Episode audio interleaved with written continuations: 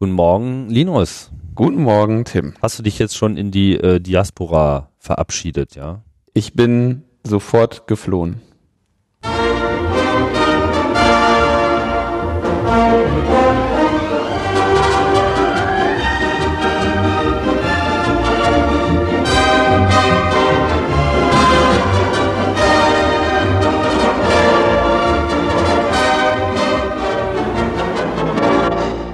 Logbuch Netzpolitik, die 80. Ausgabe, Linus im Exil und äh, ja, während also hier äh, bereits die Zombie-Horden durch die Straßen ziehen, Autos brennen, Barrikaden errichtet werden, wo die letzten Überlebenden noch äh, sich versuchen, dem äh, aufkommenden äh, Ende entgegenzustemmen, schaffen wir es dann doch noch, äh, die 80. Sendung äh, zu machen äh, jetzt ist Netzpolitik wohl offiziell tot und wir können uns umbenennen in Logbuch Politik oder so, oder? Ja, ich habe keine Ahnung, wo, wo, wo, das, wo das jetzt wieder herkam.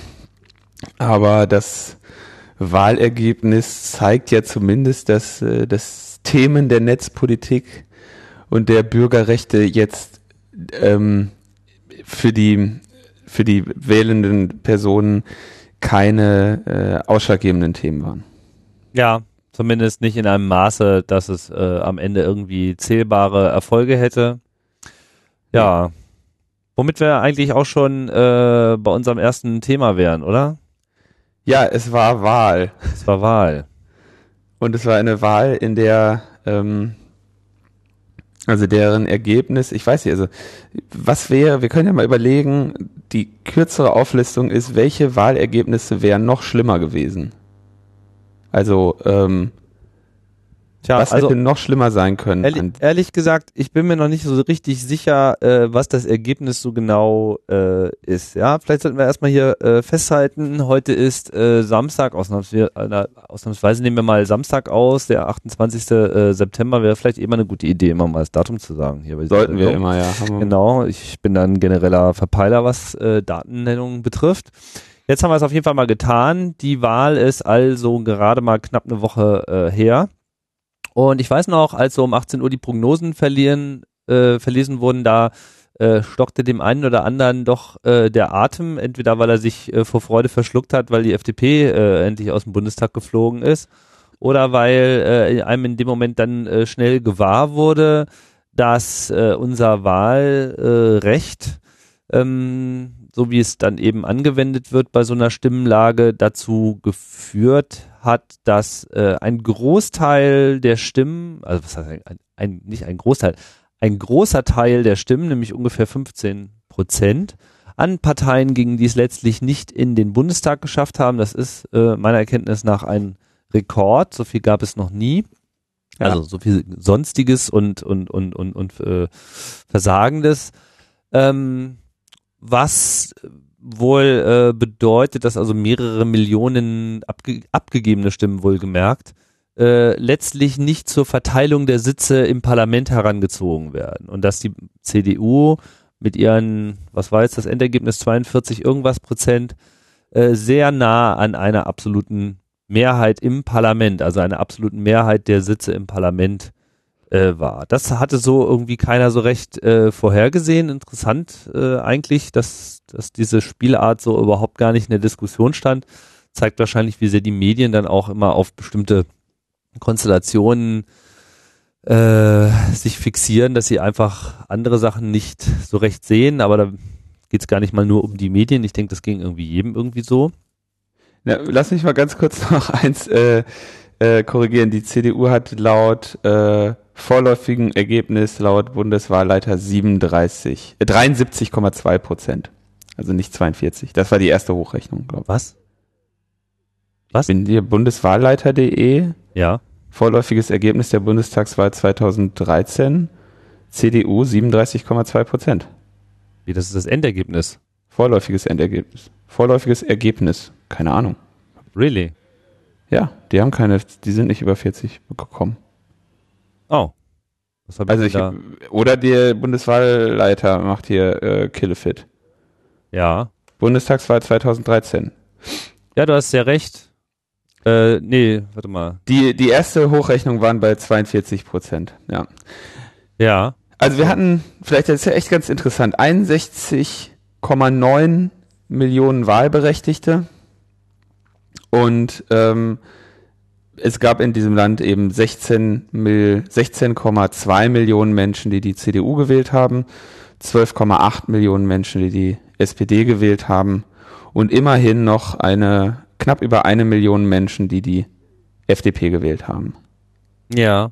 Warte mal, und, es ist sogar noch anders, weil ich meine, du hast jetzt gerade die Erststimmen zitiert, ne? Oh, stimmt. Ich habe die, ah, ich habe die, ah ja, genau, das ist der, das ist der Knick hier. Ach, was für ein Mist. Bin ich denn komplett verdreht? 34,1 Prozent für die CDU.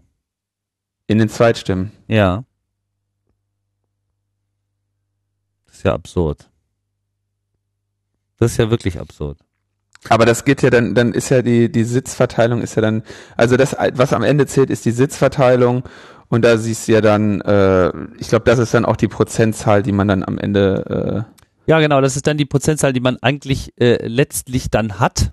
Ja. Interessanterweise werden Sitzverteilungen immer nur in absoluten Zahlen äh, angegeben und keiner äh, führt das mal in Prozente über. Zumindest tut es der Bundeswahlleiter jetzt hier gerade nicht und man müsste mal selber äh, rechnen. Ja, die CDU hat danach 255 äh, Sitze, also hat sozusagen die 8-Bit auch komplett ausgenutzt.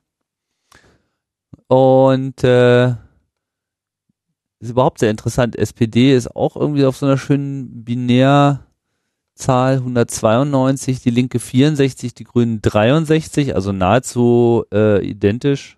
Ach so, und die CSU haben wir noch äh, vergessen, 56. Das heißt, wir müssen natürlich hier addieren. CSU. Jetzt weiß ich auch, wo hier der Denkfehler äh, die ganze Zeit liegt. Also ja. wir sind dann doch bei 41,5 Prozent. Also ich habe doch recht gehabt. Und ich auch. Du hast mich jetzt komplett äh, verwirrt auf jeden Fall. Und äh, wir haben uns jetzt hier schön bloßgestellt und jeder weiß, wie schlecht wir uns auf diese Sendung vorbereiten. Na, ja. Na toll. Na also toll. 311 Plätze an die Union. Genau. Und diese 311 äh, ist deren Anteil an insgesamt 630 Sitzen. Und damit sind sie in de, bei der Sitzplatzverteilung bei 49,3 Prozent und können deshalb nicht die absolute Mehrheit für sich beanspruchen und die Nummer alleine wuppen in einer Koalition aus äh, CDU und CSU, wo, wobei das ja unsinnig, also bis auf dass die CSU halt ja Gut, also wahrscheinlich muss man dann doch da jetzt, also wenn man diesen Autobahn-Mautquatsch da gehört hat, dann sieht man doch, dass die CSU irgendwie verdient hat, eine andere Partei genannt zu werden.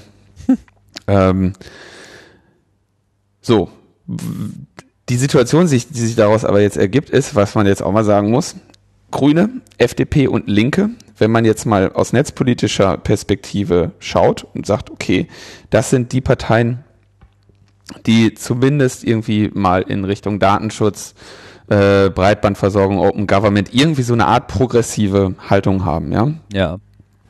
Ähm, diese Parteien haben im Vergleich zu 2009 15 Prozent verloren. Ja. Also die, die irgendwie Parteien, wo man sagen würde, die haben noch eine wünschenswerte ähm, eine wünschenswerte netzpolitische Perspektive unter ihren verschiedenen Perspektiven haben 15 Prozent verloren. Dadurch, dass die FDP jetzt raus ist, ich weiß, ich habe äh, natürlich haben alle sehr gejubelt und das ähm, das oder haben sehr viele Menschen sehr gejubelt, dass äh, dass die FDP jetzt aus dem aus dem Bundestag raus ist. Ähm, wenn man sich jetzt das Personal der FDP anschaut, ist war das auch äh, sicherlich eine äh, unweigerliche Notwendigkeit, dass, dass, äh, dass man einfach dieses Theater nicht mehr mitmacht, so eine Partei in, in, in, einem, in einem Parlament zu dulden. Ja. Ähm, ich persönlich muss aber sagen, dass ich sehr traurig bin, weil wenn die, wenn man diese dämliche FDP jetzt, wenn die gerade es geschafft hätten, über die äh, ähm, über die 5%-Hürde zu kommen. Dann hätte man eventuell die Sabine Leuthäuser-Schnarrenberger als Justizministerin behalten können. Und das hätte uns einige der Probleme, die wir jetzt in Zukunft erwarten müssen, ersparen können. Wobei sich auch da die Frage stellt, ob man sich in einer Koalition ähm, aus Union und FDP überhaupt noch mal eine ähm, Sabine Leuthäuser-Schnarrenberger geleistet hätte, Ja.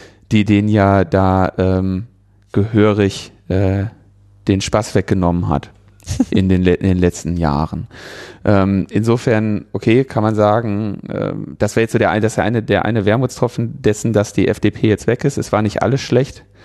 Und ähm, aber ähm, ja, wie gesagt, die Frage ist, ob sie, ob, ob die Union sich die, äh, äh, die Schnarre nochmal geleistet hätte. Ja gut, die Frage wäre, ob die FDP sich das geleistet hätte, weil letztlich ist es ja an ihr, die Minister zu bestellen. Da hat die Kanzlerin sicherlich noch irgendwas mitzureden. Aber die Frage ist jetzt auch müßig. Äh, dass äh, Sabine Leuthäuser-Schnarrenberger ihre äh, Verdienste hat, das ist ja komplett unbestritten. Aber sie war ja nun auch innerhalb der FDP im Prinzip äh, eine komplette Insel. Ja, also das Ja. ähm, war einfach diese, ja, die Partei schon fast nicht mehr wert. Gewisser Hinsicht, denke ich, ist das auch eine Chance. Ähm, keine Ahnung, wie sich das jetzt so entwickelt, aber diese neoliberalen, äh, verpeilten äh, Kräfte da in der äh, FDP, die haben jetzt auf jeden Fall einen Dämpfer erhalten. Ob jetzt die FDP vorhat, sich quasi über so ein wirklich äh, liberales Profil wieder neu zu erfinden, in ihrer Wahlanalyse dürfte Ihnen ja auch äh, auffallen, dass irgendwie zwei Prozent auch an die Piraten gegangen sind. Das hätte Ihnen auch schon mal helfen können, so ein Wählerpotenzial. Nicht, dass äh, ich sagen möchte, von diesen zwei Prozent sind alles potenzielle FDP-Wähler, aber äh, wir kennen, glaube ich, beide äh, genug Beispiele von Leuten, die sehr wohl äh, gesagt haben, ich wähle auch FDP wegen dieses äh, liberalen Anstrichs, durch wen er auch, äh, durch wie wenig Leute er auch immer vertreten äh, sein würde, die dann eben auch gesagt haben, okay, dann halt jetzt mal Piraten. Für die hat es auch nicht gereicht, da sollten wir auch gleich nochmal drüber reden, aber bleiben wir vielleicht nochmal erstmal bei dieser äh, Gesamtmengelage. Jetzt befindet sich ja die, die ganze Diskussion natürlich in der Frage, okay, die CDU hat jetzt keine Mehrheit. Das wird ja gerne übersehen, ja. Also ich meine, Wahlsieger, okay, kann man ja so sagen. Und äh, jeder sieht es als vollkommen selbstverständlich an, dass äh, Merkel jetzt Kanzlerin bleibt. Ja, das wird überhaupt nicht auch nur im geringsten in den Zweifel gezogen. Und das, obwohl sie überhaupt gar keine Mehrheit hat. Ja, aber es ist ja eine, das war ja schon mit äh, in der Elefantenrunde mit dem äh, besoffenen Gerhard Schröder äh, der Punkt, dass man sagt, die stärkste Fraktion stellt oder die stärkste Partei stellt, äh, also die stärkste Fraktion stellt traditionell den, äh, den oder die Kandidatin für das Kanzleramt. Ja, was heißt stellt traditionell? Ja. Also in einer Koalition. ja.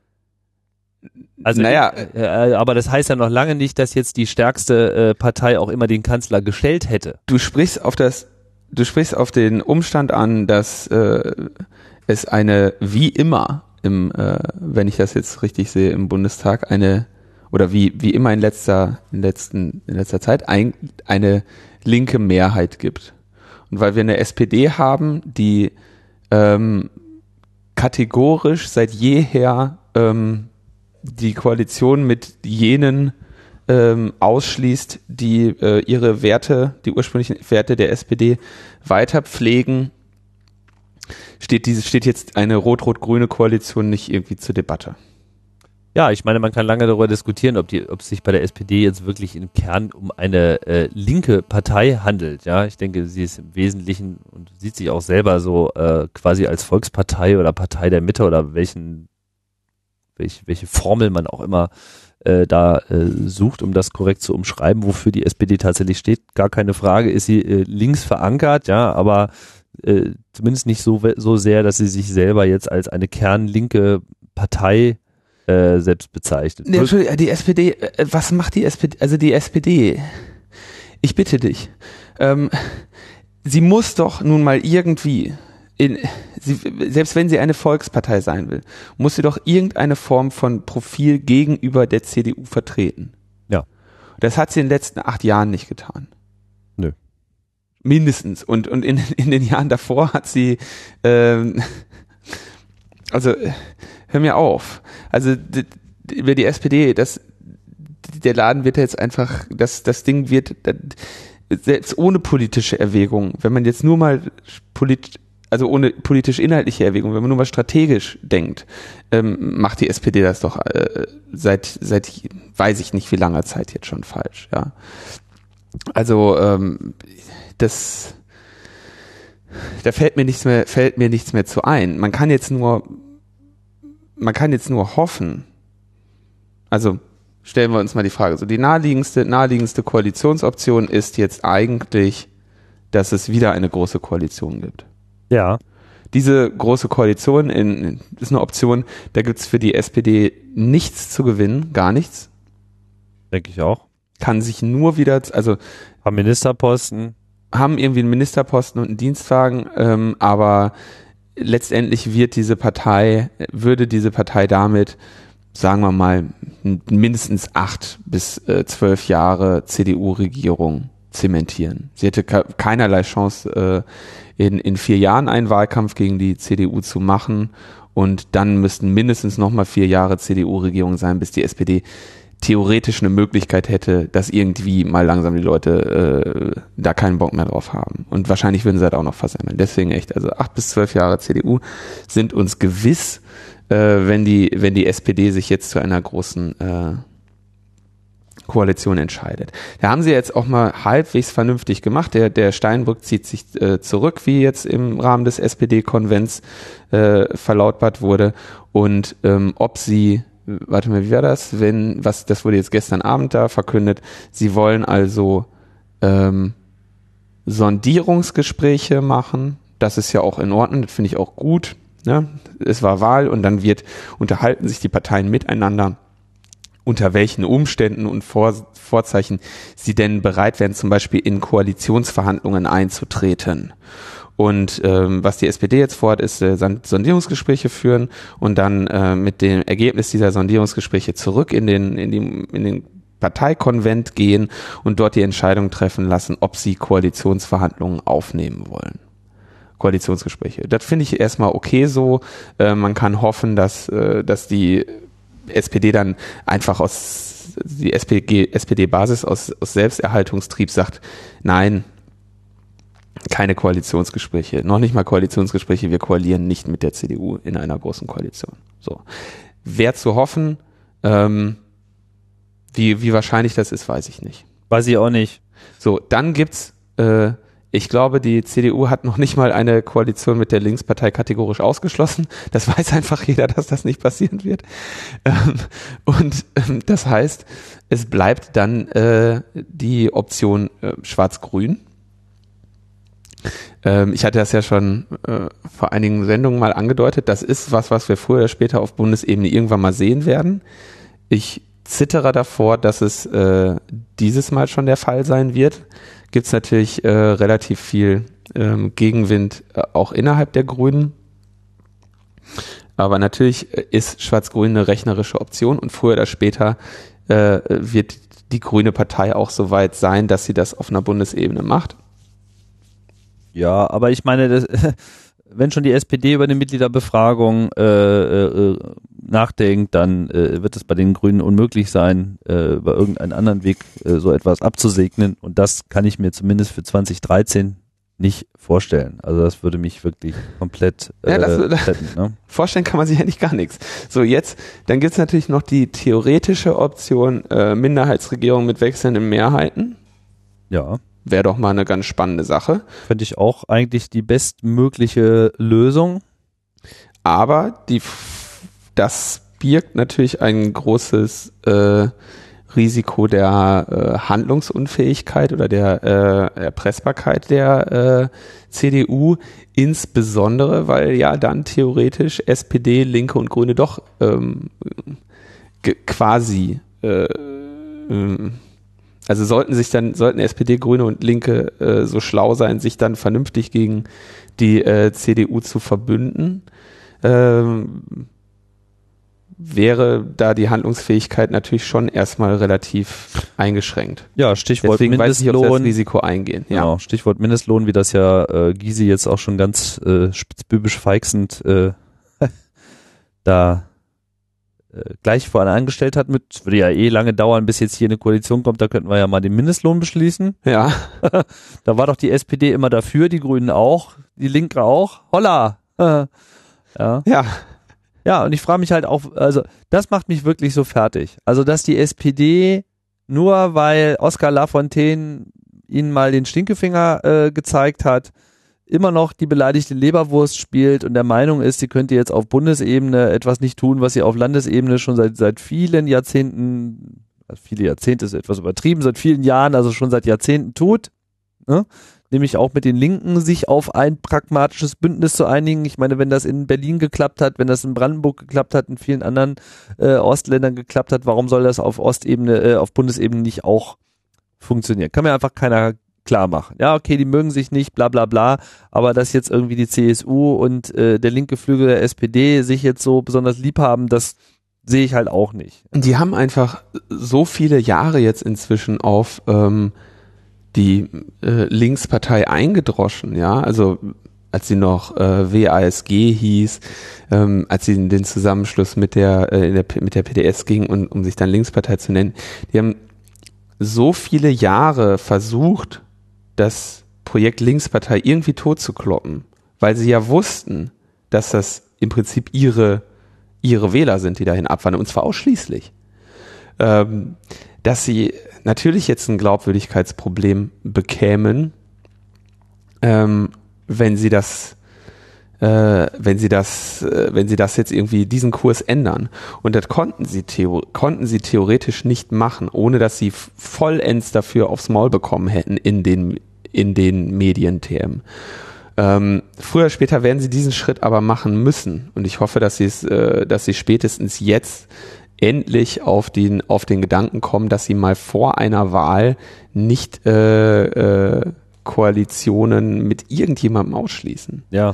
Ähm, ich denke, sie wollten unter anderem dadurch ähm, den Effekt erzielen, dass sie sagen, wir werden nicht mit denen koalieren, damit jeder, der eventuell auf äh, Rot-Rot äh, beziehungsweise Rot-Rot-Grün äh, gesetzt hat, dann im Zweifelsfall doch die SPD wählt. Ja, aber diese gesamte Taktierei ist alles, es ist alles Mist.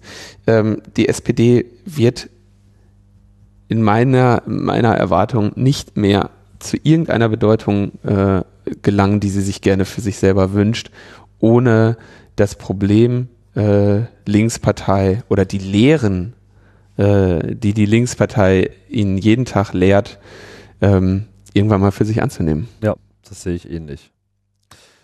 Jetzt haben wir nämlich das eigentlich große Problem, nämlich wenn es jetzt wirklich mit der Union und der SPD zu einer äh, großen Koalition kommt, da kann man dann auch mal einfach mal auch den Begriff große Koalition mal wieder neu fassen, weil diesmal wäre damit nicht, äh, also damit wäre nicht nur eine Zweidrittelmehrheit für eine Verfassungsänderung problemlos herstellbar, ja, weil ne, wenn wir jetzt in Richtung Vorratsdatenspeicherung denken und so weiter, permanent will die CDU Gesetze beschließen, die an den an der Verfassung scheitert, da wäre es ja dann nochmal sehr naheliegend, einfach mal die Verfassung zu ändern.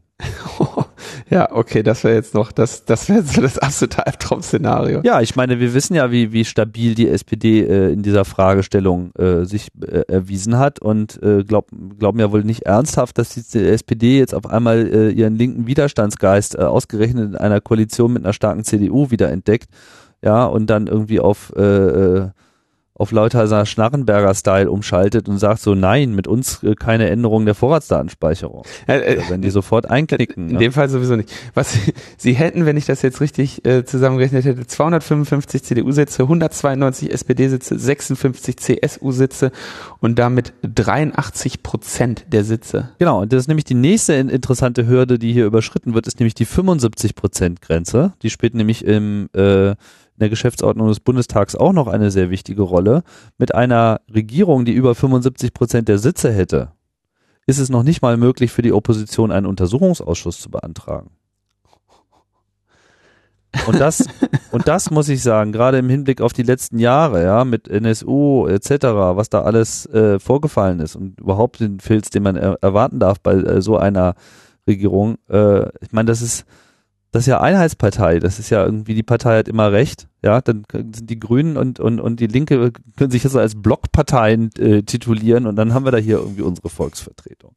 Also das, das ist für mich das totale Horrorszenario. Diese schwarz-grüne Koalition, äh, Entschuldigung, diese schwarz-rote äh, Koalition, die sich jetzt, ich weiß nicht, ob sie sich schon abzeichnet, ne, aber sie schwebt im Raum. So, man, man, man riecht den, den, den Mief, den sie jetzt schon äh, verstrahlt Und ich muss sagen, ich, bei nichts schüttel ich jetzt mehr den Kopf als so bei solchen Umfragen wie, naja, 50 Prozent der Deutschen sind dafür. Ja, für eine schwarz-rote Koalition in ihrem fortgesetzten Wahn von, keine Ahnung, alles muss immer möglichst durch so viele Leute, die sie schon kennen aus dem Fernsehen, äh, vertreten sein, ohne die Konsequenzen dessen äh, zu lesen. Und 75 Prozent Hürde, eine Regierung ohne ähm, Untersuchungsausschuss, äh, Kontra aus der Opposition und es hat äh, noch so eine zweite, äh, ähm, es gibt noch eine zweite Sache, die nicht möglich ist. Es ist nicht nur die Untersuchungsausschüsse, was war denn das andere, was nicht nicht mehr möglich ist mit einer 25 unter, unter 25 Prozent Opposition. Muss ich nochmal äh, rausschauen, da gab es einen interessanten äh, Artikel drüber im Spiegel. Ähm, Gysi hat wohl auch schon äh, gesagt, man sollte doch vielleicht die Geschäftsordnung äh, noch ein weiteres Mal äh, ändern. Äh, dahingehend, wenn das passieren sollte, sollte, dass man eben sagt, äh, wenn die Opposition geschlossen für einen Untersuchungsausschuss stimmt, dann hat es auch durchzugehen, unabhängig davon, wie viel Prozent ja. es sind. Weil es war nämlich früher schon mal so, dass diese Grenze bei einem Drittel des, äh, des Bundestags lag, tatsächlich. Also Aha. es waren mal 33,3 Prozent erforderlich bis es dann halt große Koalition gab, die eben diese Zweidrittel-Grenze auch wiederum überschritten hat und man sich eigentlich in derselben Situation befand. Und damals ist halt dann äh, dieser Threshold, dieser Einstiegshürde auf 25 Prozent gesenkt worden. Und jetzt befinden wir uns halt am Punkt mit einer 17 Prozent, äh, also einer potenziellen 17 Prozent Opposition, wo dasselbe Problem auch wieder äh, droht. Also es ist, it's a mess. Also lieber Schwarz-Grün als äh, Schwarz-Rot? Ähm, also ja, also ich meine, Schwarz-Grün wäre mal insofern sehr interessant, ja, im Hinblick auf die äh, großen, äh, zahlreichen Abgänge, die aber die Grünen jetzt schon angekündigt haben, mhm. glaube ich nicht, dass das auch nur irgendeine Chance hätte, weil wenn äh, sowas zustande kommen soll, dann müssten sie ja Trittin äh, sofort wieder ausmotten, weil ohne Trittin ja, also ohne, sagen wir mal, etablierte, äh, äh, regierungserfahrene Kämpfer äh, werden die Grünen ja komplett durch. Ich meine, die können jetzt nicht die Leute aus der zweiten Reihe holen und da in Ministerränge reinkleiden und dann sollen die mal eben da äh, am Kabinettstisch äh, grüne Politik durchsetzen. Ja, unmöglich. Also da, da, da, da dazu müsste, müsste man wahrscheinlich sogar den, den Fischer ausmotten. Ich meine, der wird sich Scheiß drum kehren, so. Aber das ist im Prinzip das Gewicht, was, was die Grünen an der Stelle bräuchten. Und das sehe ich halt eigentlich nur in Form von Kühners-Trittinen, die jetzt einfach reihenweise gesagt haben, nö, ich mache jetzt hier mal Vize-Präsi im Bundestag, soll ja auch ein ganz guter Job sein. Ja, treten sich ja schon gegenseitig auf die Füße. Ist schon so ein bisschen äh, interessant, wie sehr die jetzt alle schon irgendwie in, in Pensionsmodus äh, gegangen sind. Ne? Also Schwarz-Grün fände ich zwar irgendwie auch mal ganz äh, lustig, so, ja, also das würde ich mir gerne mal angucken, was dabei eigentlich tatsächlich rauskommt, weil das war früher immer das Schreckgespenst der äh, Konservativen und mittlerweile haben sie irgendwie erkannt, dass sie da so, sich so unähnlich ja auch nicht sind. Äh, das würde ich aber gerne mal platzen sehen, so erstmal, ja. Also mhm. es wäre auf jeden Fall sehr interessant, da drauf zu hauen. Aber mit der SPD aufgrund der Zahlenverhältnisse, das wäre definitiv das Schlimmste. Schwarz-Linke ist natürlich vollkommen ausgeschlossen. Und insofern kann ich einfach nur sagen, warum sollte man nicht äh, einfach Rot-Rot-Grün gehen? Ja, ich sehe es nicht. Wenn jetzt die SPD sagt, wir haben keine Angst vor Neuwahlen. Ja, das ist, da, genau, da kommt jetzt der Punkt. Also es gibt ja Stimmen, die sagen, warum nicht, äh, warum nicht, ähm, warum nicht ähm, Minderheitenregierung? Da könnte die CDU natürlich sehr schön, so, dann würde sie mal was mit der mit den Grünen machen, mal was mit der SPD oder was auch immer, ne? Würde sie irgendwie äh, wechselnde Mehrheiten sich irgendwie suchen. Das wäre sicherlich auch mal eine sehr lebendige Demokratie. Ja, das stimmt. Unter Umständen. Das werden sie aber nicht machen. Hätte die sogar ein sehr äh, irgendwie sehr ein Ergebnis, also politisches Ergebnis, was vielleicht sogar sehr befriedigend wäre für viele Menschen und dann beim nächsten Mal einer rein, ähm, einer rein schwarzen Regierung, die zur absoluten Mehrheit verhelfen würde. Ähm, es ja. gibt dann noch diese Option, jetzt, ich hatte mir das rausgesucht, es ist ein etwas komplizierterer Prozess, aber sagen wir mal Neuwahlen, ne? Also äh, es ist ja dann, glaube ich, so, wie, wie läuft dieser Prozess? Der Bundespräsident, nee, der, das Parlament schlägt dem Bundespräsidenten einen Kanzler vor? Oder nee, der Kanzler dem Bundespr der, ähm, der Bundespräsident dem Parlament, das Parlament stimmt drüber ab, dann macht man irgendwie dreimal mit verschiedenen Mehrheits- und sonst was Regeln und Pipapo, wenn ich, ich wie gesagt, Prozedere ist mir nicht ganz, äh, bin ich mir nicht ganz im Klaren, aber letztendlich könnte dann der Bundespräsident Neuwahlen äh, anordnen. Ja. Und dann könnte man meinen, dann könnte, würde man ja eventuell hoffen, dass die, dass die, die, Bevölkerung, äh, die wahlberechtigte Bevölkerung sagt, ach, guck mal, so ein Mist kommt dabei raus, dann überlegen wir uns das jetzt mal anders und wählen vernünftig. ähm, aber das ist äh, auch nicht der Fall. Also was man, äh, was, was äh, entsprechende, ähm, was entsprechende äh, Umfragen dann zeigen, ist, dass sich vermutlich nicht wenig an dem, äh, an dem, ähm, Also Neuwahlen, an dem, in, an dem in- Wahlergebnis ändern Neu, würde. Neuwahlen in drei Monaten würde uns vermutlich wieder die FDP in den Bundestag holen, weil die bis dahin ihre ganzen äh, ihr Affentheater komplett abgesetzt haben. Ja, ich meine, Rösler ist schon so gut wie äh, gegangen. Auch da werden sie sich diverser Altlasten mal entledigen. Dann haben sie irgendwie hier diesen charmanten Lindner aus äh, NRW dann äh, an die Stelle geholt, der dann irgendwie blond, äh, fröhlich lächelnd sagt, jetzt sind wir wieder äh, lieb. Ja, und äh, jetzt habt ihr euch mal äh, uns mal ordentlich auf den Popo gehauen. Und ehrlich gesagt, diese 0,2 Prozent, die ihnen dann noch fehlen, die werden sie zu dem Zeitpunkt dann wieder locker eingespielt. Ja. Ja, AfD hin, AfD her. Äh, das, äh, denke ich mal, wäre dann so ein Automatismus. Äh, ob die AfD die Nummer so durchziehen kann und dann noch mehr Leute bekommt, keine Ahnung. Kann sein, kann nicht sein, weiß ich nicht, unklar. Äh, kann mir nicht vorstellen, dass die Grünen sonderlich profitieren werden, weil sie in dem Moment ähm, noch nicht mal ihr vertrautes Personal am Start haben und quasi noch überhaupt gar keine Zeit hatten, äh, irgendwelches neues Vertrauen in die äh, neue Personalkonstellation äh, aufzubauen. Und was soll bitte die SPD aus dem Hut zaubern? ja, deswegen hat Hannelore keiner von Kraft. denen Interesse an Neuwahlen. Genau, also dieses, wir haben keine Angst vor Neuwahlen, klingt für mich so ein bisschen wie das Pfeifen im Walde. Ja, weil äh, ich sehe nicht so richtig, mit welcher Position die SPD später darstellen soll. Das sieht dann für mich wieder ganz nach Schwarz-Gelb aus, weil dann die SP, äh, CDU wiederum nicht diesen Vorteil hat, äh, wie jetzt, dass sie eben überproportional von ihrem Stimmergebnis profitiert, weil so viele Leute an der 5%-Hürde, also so viele Parteien an der 5%-Hürde gescheitert sind. Also, äh, ja, manchmal wäre es mir fast lieber gewesen, die CDU hätte jetzt diese letzten zwei, drei Sitze auch noch bekommen. Weil damit wäre dann zumindest mal die Hackordnung klar gewesen. Ja, also dann wäre einfach klar, äh, die CDU ist an allem schuld. So. Ja, Und äh, Dann hätte man hätte nächstes eine klare, eine, eine starke, man hätte eine, eine echt starke Opposition, ja, Ja. die so 48 Prozent ähm, des Bundestages ausmacht, die alles Mögliche äh, tun kann, genug Manpower hat, auch Gegenentwürfe zu liefern, die auch im Zweifelsfall mit ein paar äh, CDU-Umfallern in wirklich kritischen Diskussionen dann auch mal das Ruder rumreißen kann. Das wäre spannend, ja. Ähm, so mit äh, Schwarz-Rot, das, das ist einfach, das ist einfach die schlechtmöglichste äh, Konstellation, die ich mir überhaupt irgendwie vorstellen könnte. Und äh, das kann einfach nur ins Verderben führen. Also von daher ist das Ergebnis einfach wirklich schlecht. So. Ja.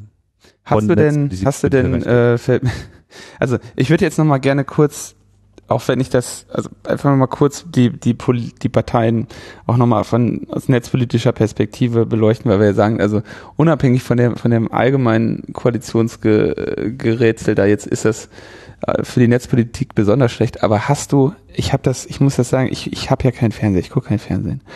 Und gestern rauschte dann dieses Video an mir vorbei, wie die Union ähm, auf dieser Bühne steht und den Toten Hosen Song singt.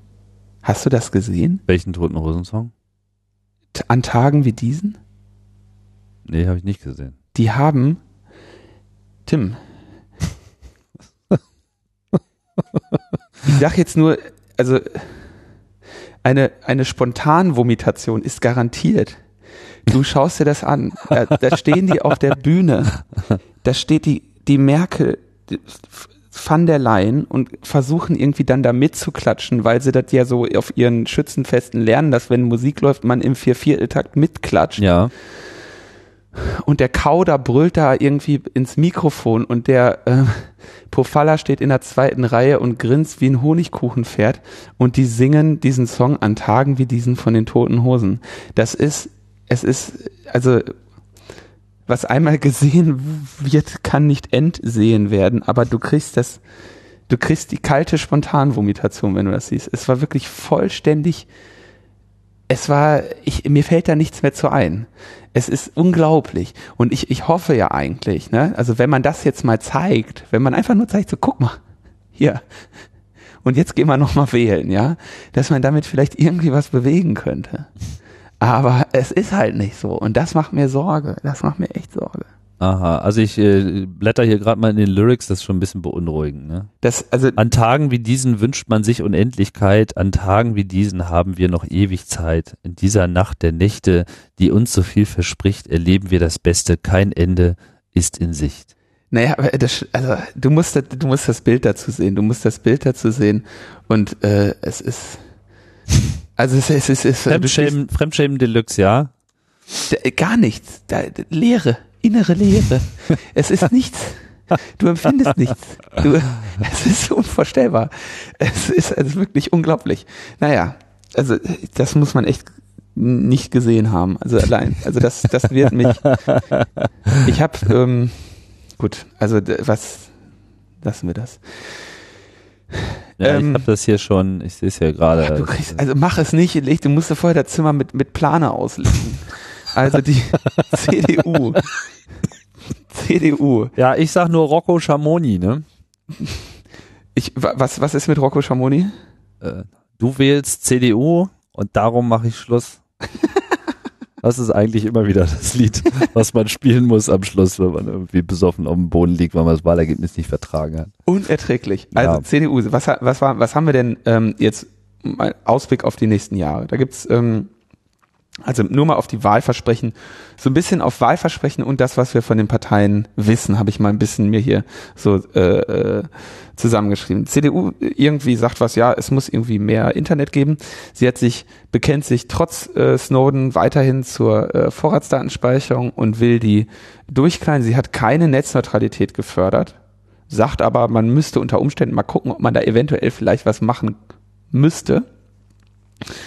Sie hat in ihrem ähm, ähm, in ihrem Wahlprogramm stehen, dass sie Deutschland als äh, Datenstandort äh, internationale Attraktivität äh, garantieren möchte, was für Datenschutzfragen keine besonders äh, gute keine gute ähm, keine besonders gute Aussicht stellt. Äh, wir kennen die ganze Netzsperren-Thematik, wir kennen die Staatstrojaner-Thematik. Das ist jetzt eine Partei, die annähernd äh, eine absolute Mehrheit im Bundestag hat. Die SPD, ähm, wir kennen das, fordert ja die Vorratsdatenspeicherung mit menschlichem Antlitz. Äh, sie plant da die äh, Reform auf äh, EU-Ebene und ähm, hat dann in ihrem Wahlprogramm diesen besonders äh, besonders kompetenten Satz stehen, den Umgang mit Verbindungsdaten werden wir auf die Verfolgung schwerster Straftaten beschränken, die Datenarten und Speicherdauer hinsichtlich ihrer Eingriffsintensität differenzieren und Regelungen klar, einfach und zukunftsfähig fassen. Man sieht, dieser Satz zeigt schon, wie klar, einfach und zukunftsfähig sie äh, sich ausdrücken können.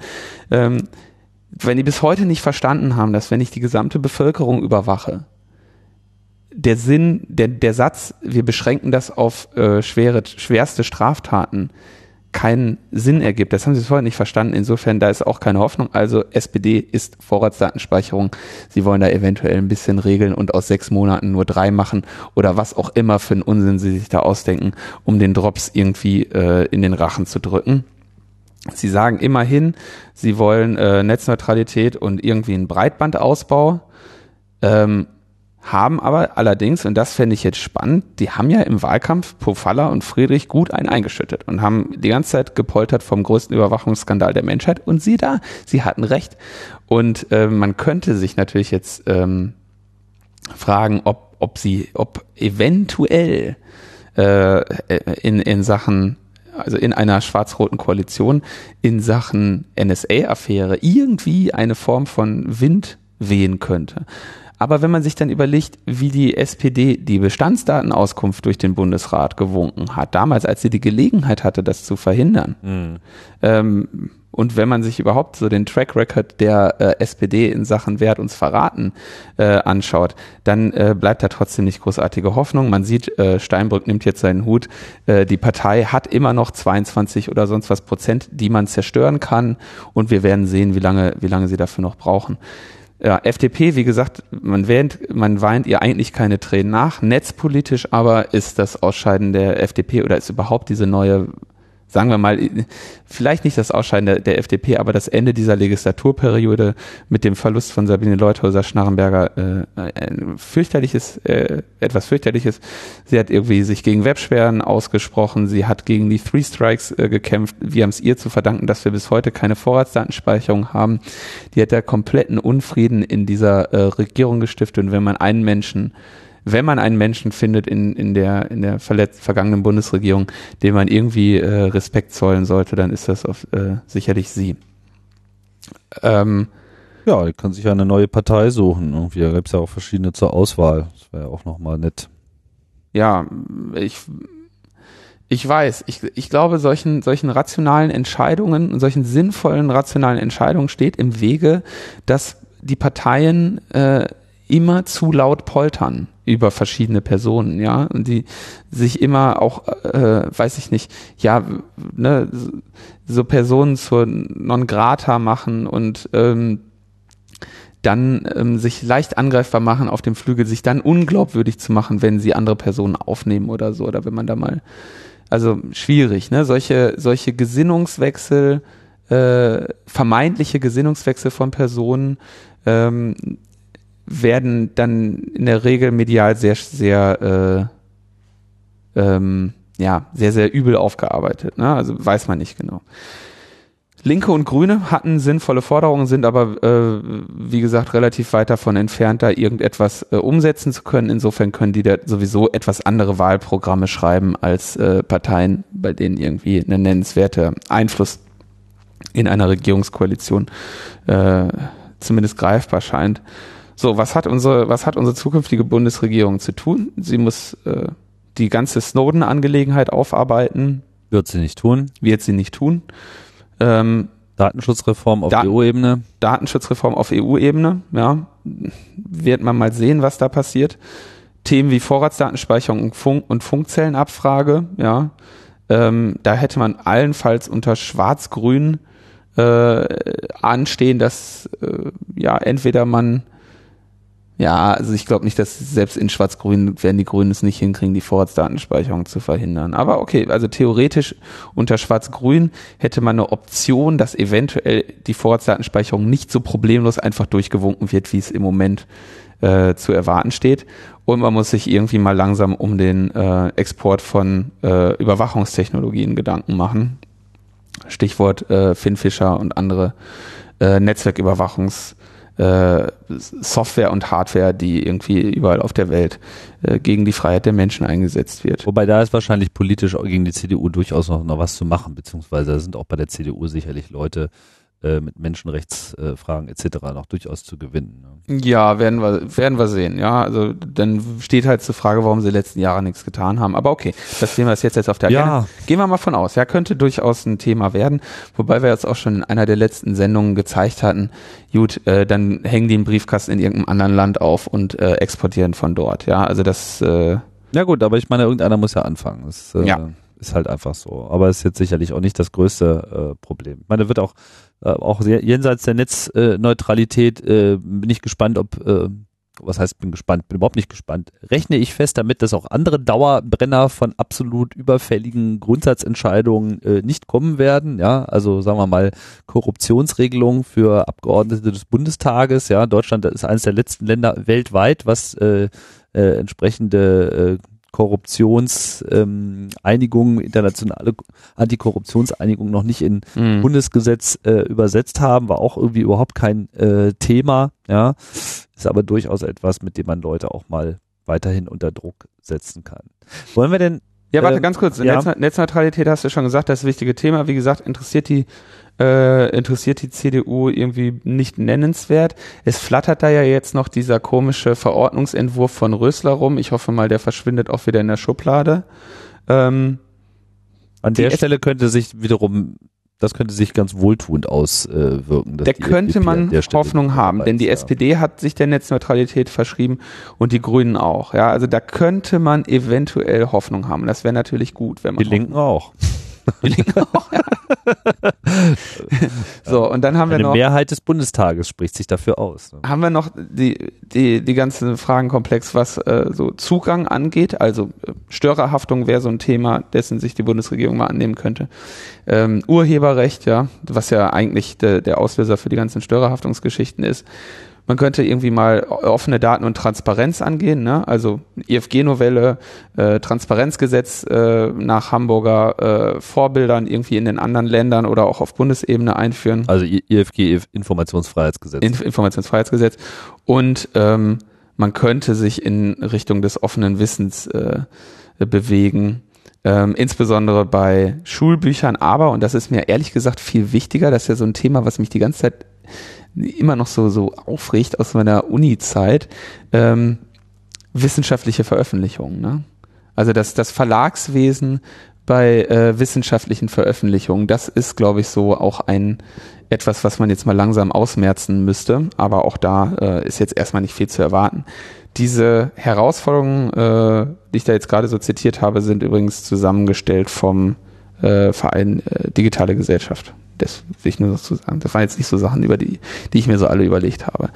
Aber wenn man sich überlegt, was, was das jetzt alles für Themenkomplexe sind und das mit, mit der Mehrheitsverteilung und den Koalitionsoptionen, die wir jetzt ähm, gerade im Bundestag mit dieser Sitzverteilung haben, ähm, lässt auf eine spannende Zeit in der äh, Netzpolitik blicken.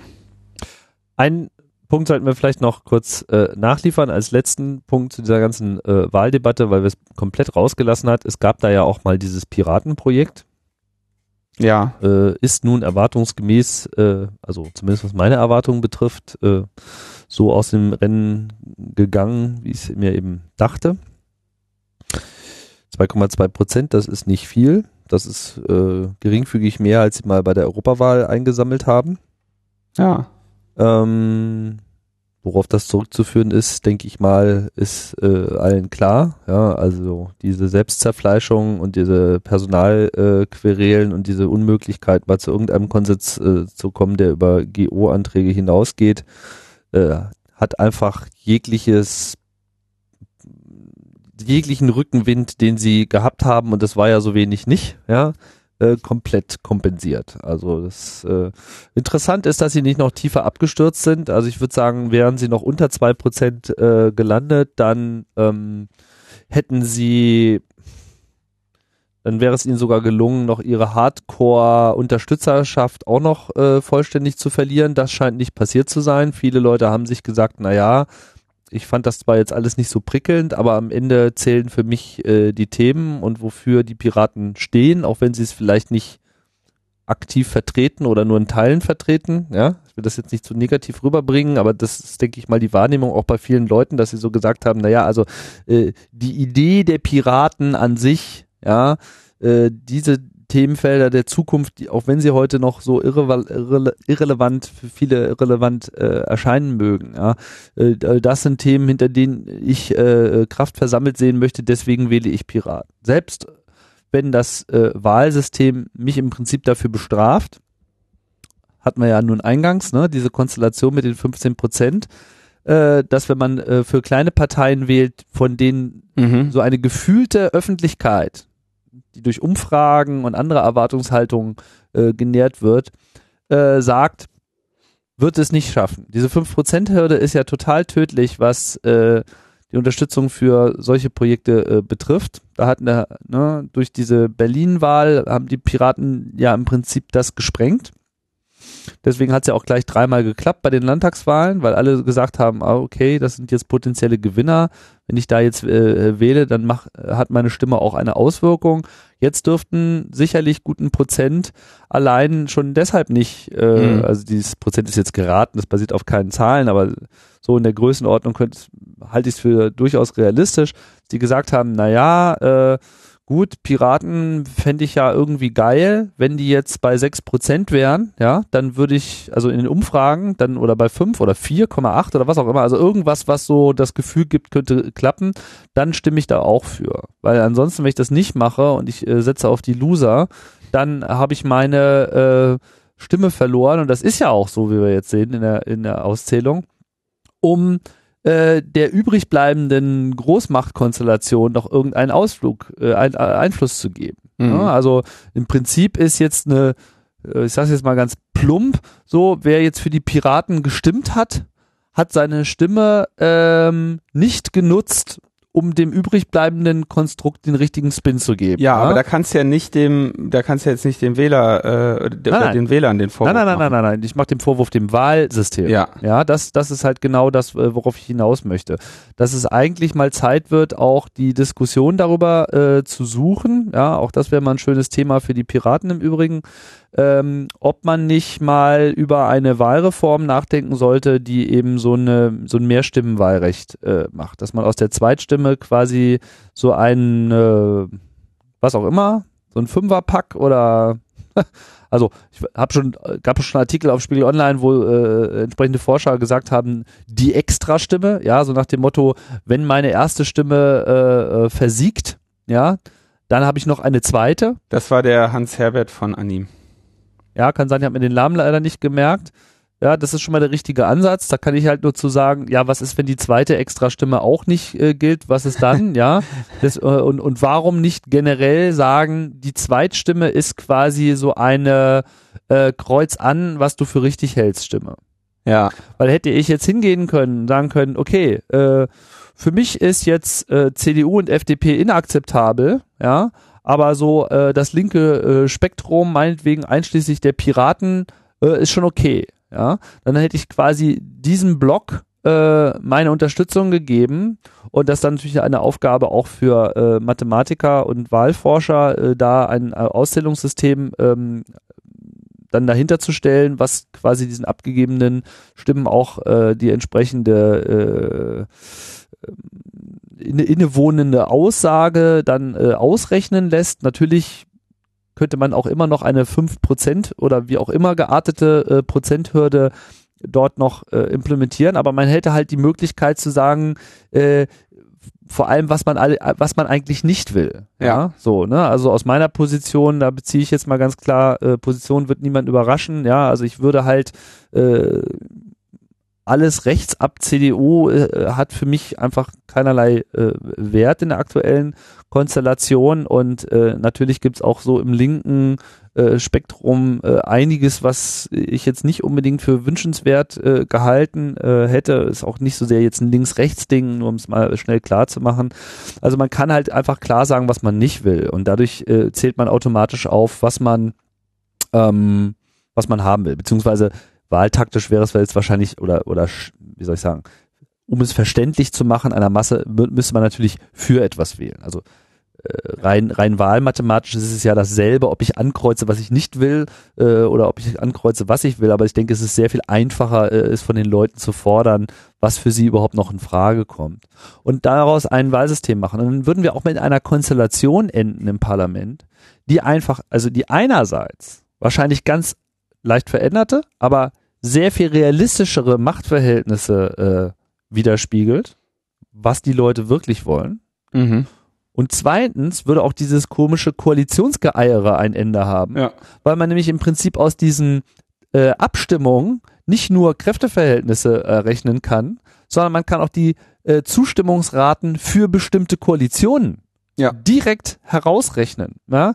Äh, dieses, ja, der Wähler hat uns ja nicht gewählt dafür, dass wir mit den Linken zusammengehen. Äh, diese Aussage hätte dann einfach eine konkrete Zahl äh, im Ergebnis, äh, wo man eben sieht, so, ja, doch, ja, vielleicht doch.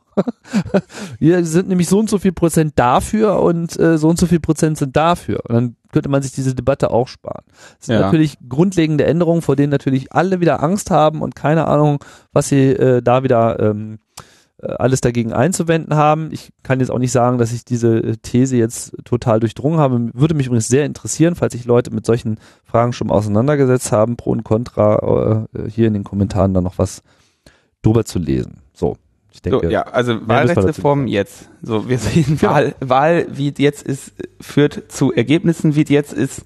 Wollen wir nicht, wollen wir anders wählen. Genau. Und auch die Frage der Opposition und äh, Untersuchungsausschüsse, also der Kontrolle der Regierung. Also wir, wir, wir erleben jetzt eine Situation, in der einfach Regierungskontrolle nahezu unmöglich gemacht wird und das kann nicht gut sein.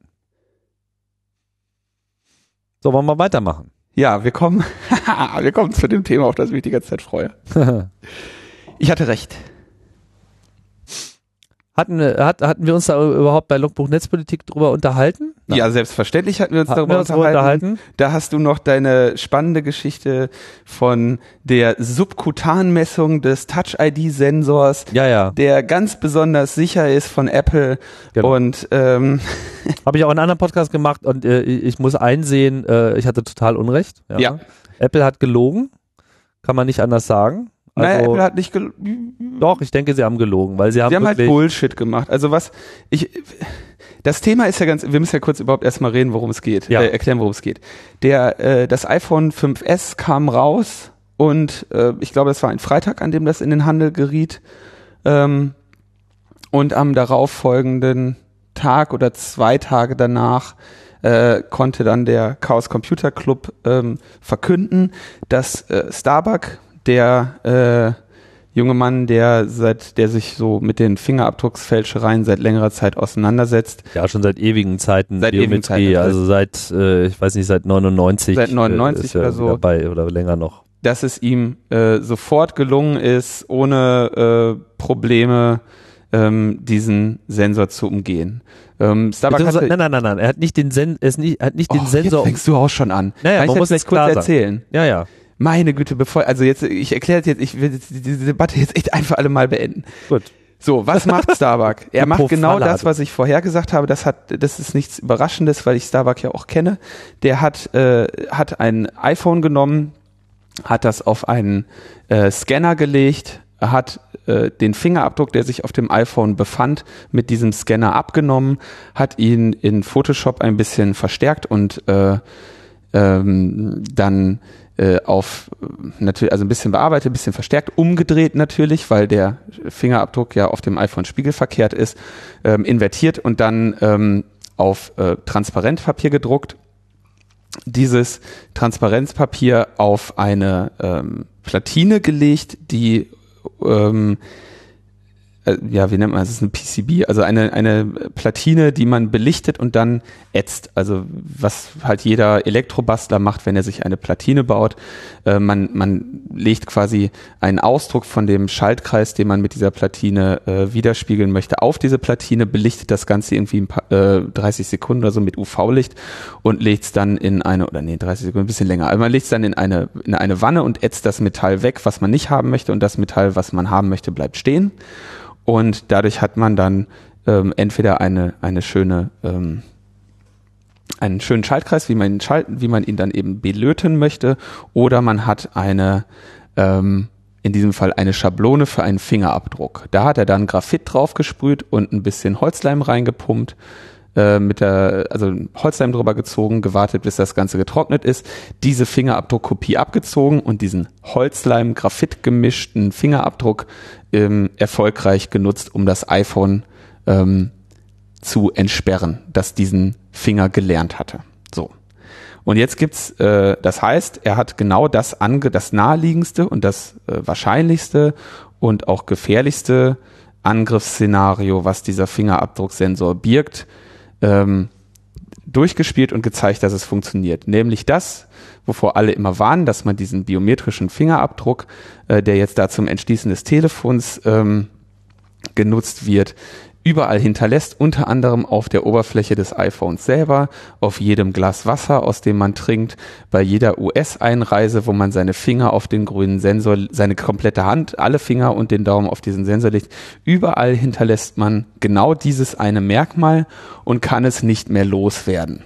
Und dieses eine Merkmal kann man auf diesem, mittels dieses Verfahrens innerhalb sehr kurzer Zeit mit Baumarktzubehör äh, ähm, fälschen und somit Zugriff auf das iPhone bekommen und sich äh, zum Kauf im Apple Store authentifizieren. So. Wenn das der User entsprechend freigeschaltet hat. Ja, so. Und jetzt wird das Geschrei laut. Ja, also abgesehen davon, dass Starbucks damit äh, einen, äh, einen von der Hacker-Community, internationalen Hacker-Community ausgelobten Wettbewerb gewonnen hat, der darin mündete, dass jetzt relativ viele, äh, relativ hohe Geldspenden an die Raumfahrtagentur in Berlin gehen. Ähm, wurde, gab, dann, gab es dann Schlaumeier und ich höre jetzt raus, dass du dazugehörst, die sagen, der Sensor wurde nicht gehackt. Das habe ich nicht gesagt. Der okay. Sensor wurde gehackt, aber äh, er wurde nicht umgangen. Ah, okay. Ja, gut, okay, das ist, das ist richtig. Er wurde. Natürlich wurde der gehackt und wieder gehackt wurde. Ich meine, äh, dieser Artikel fand ich auch sehr interessant. Die kamen so irgendwie vor allem aus diesem US äh, Mac Macintosh Fanboy, äh, ja, äh, wo ich auch so ein bisschen gegrübelt habe, wovon die jetzt eigentlich reden. Da merkt man aber auch wieder, äh, dass es sehr unterschiedliche Vorstellungen darüber gibt, was Hack jetzt so ist. Ja, also äh ja, aber das, da bin ich halt die, diese unterschiedliche Vorstellung von was ein Hack ist, wurde hauptsächlich von Leuten vertreten, die bisher nicht als Hacker aufgefallen sind. Und ähm, dazu oh ja. ist Folgendes zu sagen. Also natürlich wurde dann gesagt, ja, ein wirklicher Hack ist es, wenn ähm, oder ein, ein, ein weiterer Hack, würde ich jetzt sagen, ist es, wenn man jetzt zum Beispiel diese äh, die Sicherheitsfunktion über das TPM und so wie der äh, Fingerabdruck im Telefon gespeichert wird, äh, umgeht, wenn man den Sensor tatsächlich umgeht, sagen wir mal durch einen Hardwareangriff, also zum Beispiel das äh, Protokoll ähm, reimplementiert, wie dieser Sensor mit dem iPhone spricht. Irgendwie sagt der Sensor dem iPhone, ja, hier ist alles in Ordnung.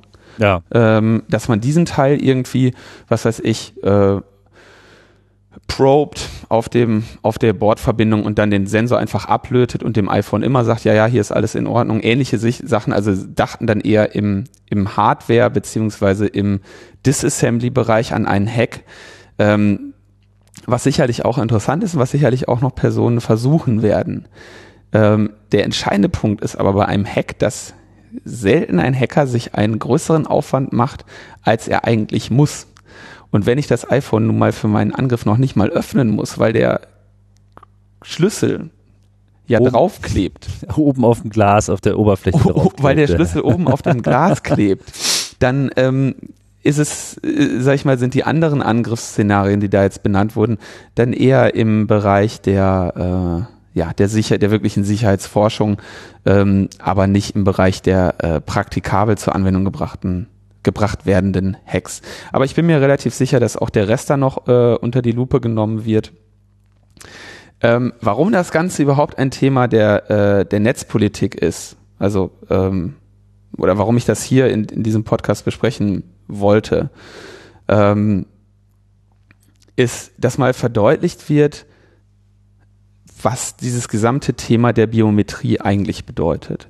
Also aufgrund dessen, also im Security-Bereich, als einzelnes Merkmal ist ähm, Biometrie einfach ungeeignet zu einer äh, Authentifizierung. Also wenn ich dieser Fall jetzt, ich entschlüsse, ich ent, entlocke meinen Computer mittels meines Fingerabdrucks. Die Dinger sind ja auch schon seit jeher in den ThinkPads drin.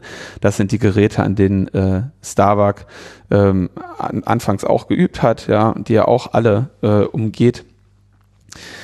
Ähm, das Problem, wie gesagt, ist, ich, ich habe dieses Merkmal nur einmal, ich, ich kann es verlieren und selbst wenn ich es irgendwie versuche zu schützen, wie jetzt beispielsweise eine Iris oder sowas, ja, wenn man dann, oder, oder das Netzhautbild, wenn man dann so einen Netzhautscanner wie beim, beim Militär hat oder so. Das äh, Problem ist, dass ich dieses Merkmal nicht ändern kann, wenn ich es einmal, wenn es mir einmal kompromittiert wurde. Und daraus ent, entstehen eben Probleme, die zu meinem Nachteil sind als Nutzer, der mittels dieses Merkmales etwas schützen möchte. Wenn man das aber umdreht und sagt, ich möchte die Biometrie nicht nutzen für den Fall, dass, ähm,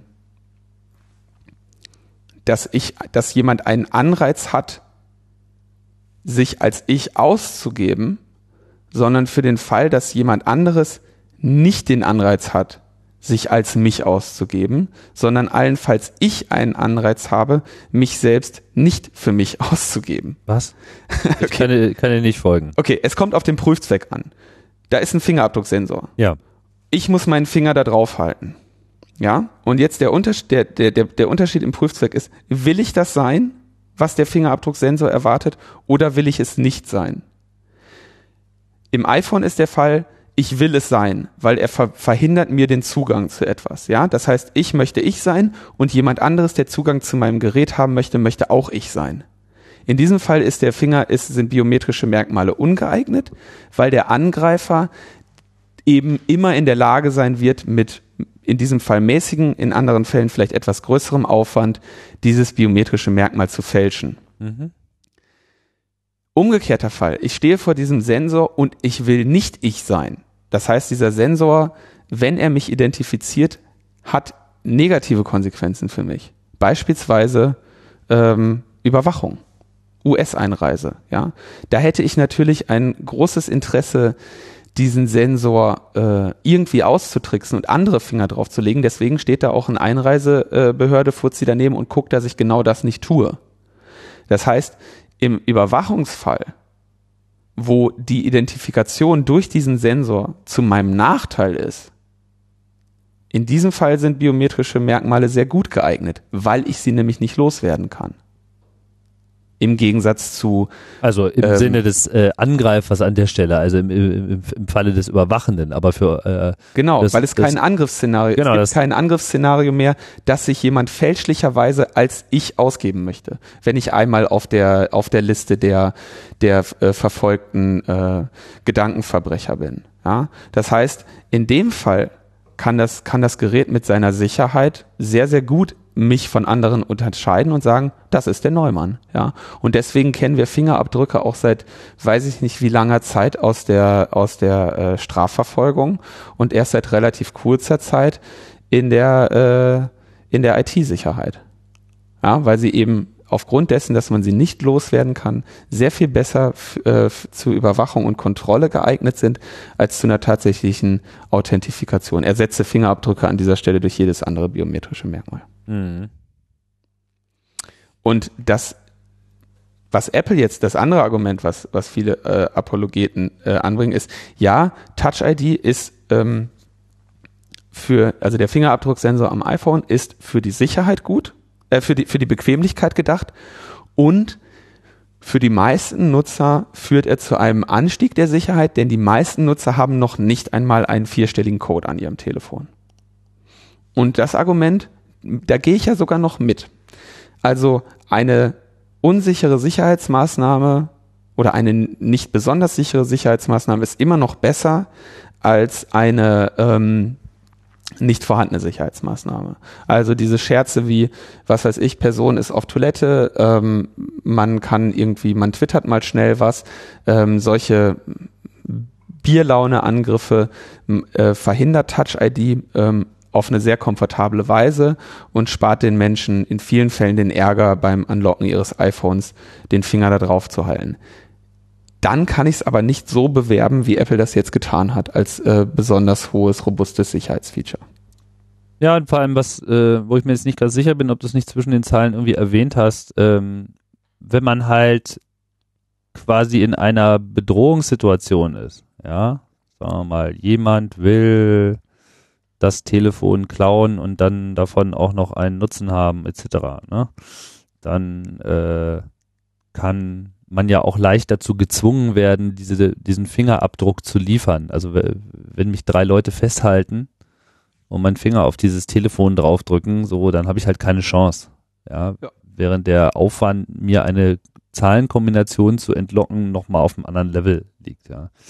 Also, ja, ist äh, schwierig. Ich denke, dass jetzt, sagen wir mal, die konkrete Implementierung in diesem Telefon, also und, und, und dem, Schutzbereich, um den es jetzt hier geht, mit der äh, Ausnahme des Kaufens und den damit verbundenen finanziellen äh, Schwierigkeiten, noch nicht unbedingt ähm, jetzt das Ende der Welt äh, herbeiruft, so. Äh, ich denke, der Club hat es jetzt, sagen wir primär auch erstmal aus sportlichen Erwägungen natürlich gemacht. Ne? Es war ein Hackerwettbewerb und es war klar, dass Starbuck den gewinnen musste. Der Mann, der war völlig nervös und hatte eine so, Was meinst du, was der für, für äh, Bäume äh, versucht hat zu versetzen, um an dieses dämliche Telefon zu kommen? Ja. Ja, er, es war klar, ab dem Moment, wo die Dinger verkauft werden, läuft die Zeit.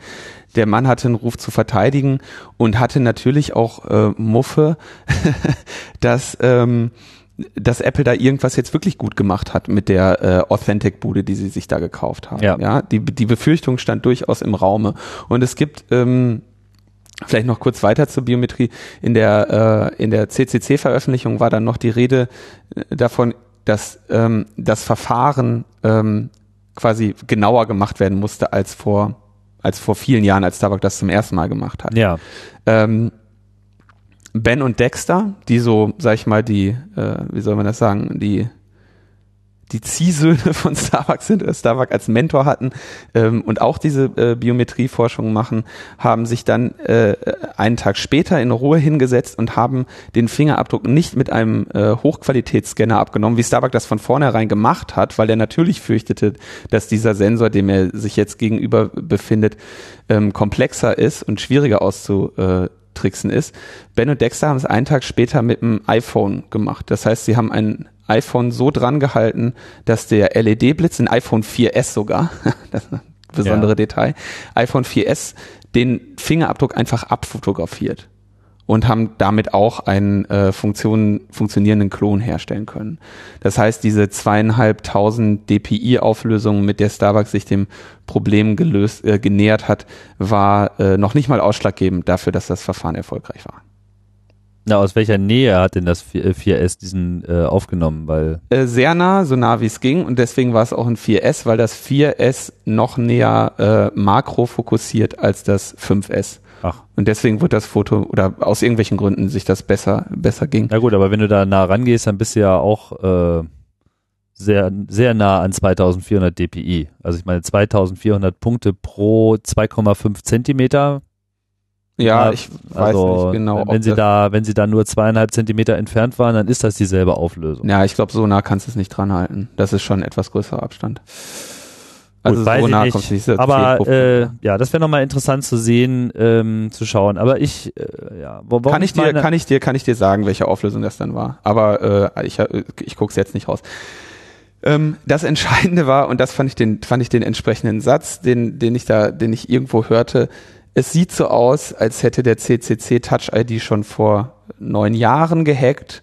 Äh, sie mussten nur noch warten, dass sie das iPhone bekommen. Mhm. Und äh, das war, äh, glaube ich, der, äh, der Punkt hier. Aber äh, ja, wie, wie du gerade schon sagtest, so für den, für den normalen Nutzer ist dieses Sicherheitsfeature im Vergleich zum, äh, zu einem ungesicherten iPhone ähm, sicherlich gewinnbringend und auch im Vergleich zu dem Risiko, dass, was weiß ich, dein äh, Partner oder bester Freund oder eben äh, nah enger Feind äh, dir mal über die Finger ge- äh, über die Schulter geschaut hat bei deinem beim Eingeben deines vier äh, vier äh, vier Digit Codes ähm, weil du nicht den längeren benutzt. Ähm, in, im Rahmen dieser Angriffsszenarien ist das Telefon ähm, besser geschützt ähm, durch den Fingerabdruck als durch durch durch diesen vier, vier Zeilen Code ähm, nur äh, Sicherheitsforschung bewegt sich eben nicht in, in diesem Rahmen, liebe Freunde, sondern sie bewegt sich eben im Rahmen dessen, dass jemand eine Behauptung aufstellt und ein Be äh, System als besonders sicher bezeichnet, was es äh, nach einer einfachen äh, kritischen Betrachtung sich als, als sehr übertrieben behauptet, äh, herausstellt. Und das Problem, wie gesagt, ist, da, damit möchte ich eigentlich schließen, dass dieses iPhone unter Umständen dazu führt, dass Menschen sich an biometrische Erfassung gewöhnen und dass äh, für akzeptabel halten. Ich hoffe jedoch, dass Menschen vielmehr diese biometrische Erfassung deswegen, da sie jetzt sehen, wie leicht äh, solche Merkmale gefälscht werden können, eben dann ablehnen werden. Das wäre mein, äh, mein Wunsch, ähm, auch wenn man die Möglichkeit äh, nur bedingt hat und sie zum Beispiel bei der Einreise in die USA eben auch mit dem Kauf eines äh, Rückflugtickets einhergeht. Gut, ähm, denke, dabei können wir es jetzt auch erstmal äh, belassen. Ich teile die uneingeschränkte äh, Angst jetzt mit irgendwie, dass das jetzt so die die die die Einführung der äh, Biometrie an sich äh, durch die Hintertür ist nicht so ohne weiteres, aber ich denke, es war ein sehr angemessenes äh, Exempel, was man hier mal äh, statuieren musste und auch äh, war es auch absolut erforderlich, da dem, dem, dem Hype von äh, Apple etwas entgegenzusetzen, weil mitnichten ist es so, dass sie dort ein, eine neue Art der Fingerabdruckerkennung gemacht haben. Ja, sie haben im Prinzip ja den Eindruck äh, erzeugen wollen, dass sie da wirklich eine richtige Fingererkennung haben, ne, indem sie quasi in die tiefen Schichten blicken und nicht auf den Abdruck. Ja. Ja. Und äh, das ist einfach mal nicht so. Ja, das ist äh, ich frage mich ehrlich gesagt, was eigentlich wirklich neu ist. Ja, also naja. wahrscheinlich ist es wirklich nur so, dass der Sensor besonders klein äh, ist und sich halt eben auch noch mit so einem Drucksensor äh, so einen Druckknopf kombinieren lässt. Das ist dann eben für ihre konkrete äh, Einsatzort war das eben optimal, aber ansonsten ist da technisch nichts Neues. Also aus, aus technischer Hinsicht würde man den vor allem, also ich gehe mal davon aus, Apple wollte ja, ich meine, was bringt denen am Ende größere Nutzerunzufriedenheit? Wenn jetzt irgendwie einer sagt, ich habe das Ding überlistet und ähm, dann die, äh, die Fanpresse schreibt, äh, das ist kein Hack, weil wir jetzt neuerdings sagen, was ein Hack ist. Ähm, oder wenn sie jetzt das Ding so gebaut hätten, dass der wirklich gut prüft und ähm, häufiger äh, zu einem falschen Negativ führt. Ja. Das heißt, dass die Menschen da ihren Finger drauf halten, dann geht der nicht. Dann ist Winter, dann kriegst du dein Telefon auf einmal nicht anlockt. Was meinst du, wenn das Internet auf einmal voll steht mit Touch ID ist Mist, ähm, ich komme nicht an mein Telefon dran, weil ich habe mir den Finger geschnitten. Ja. Ähm, Übert im, Im übertragenen Sinne jetzt. Ich weiß ja, dass es so, das Ding fragt dann im Zweifelsfall einfach am Ende nach dem Code und dann ist gut.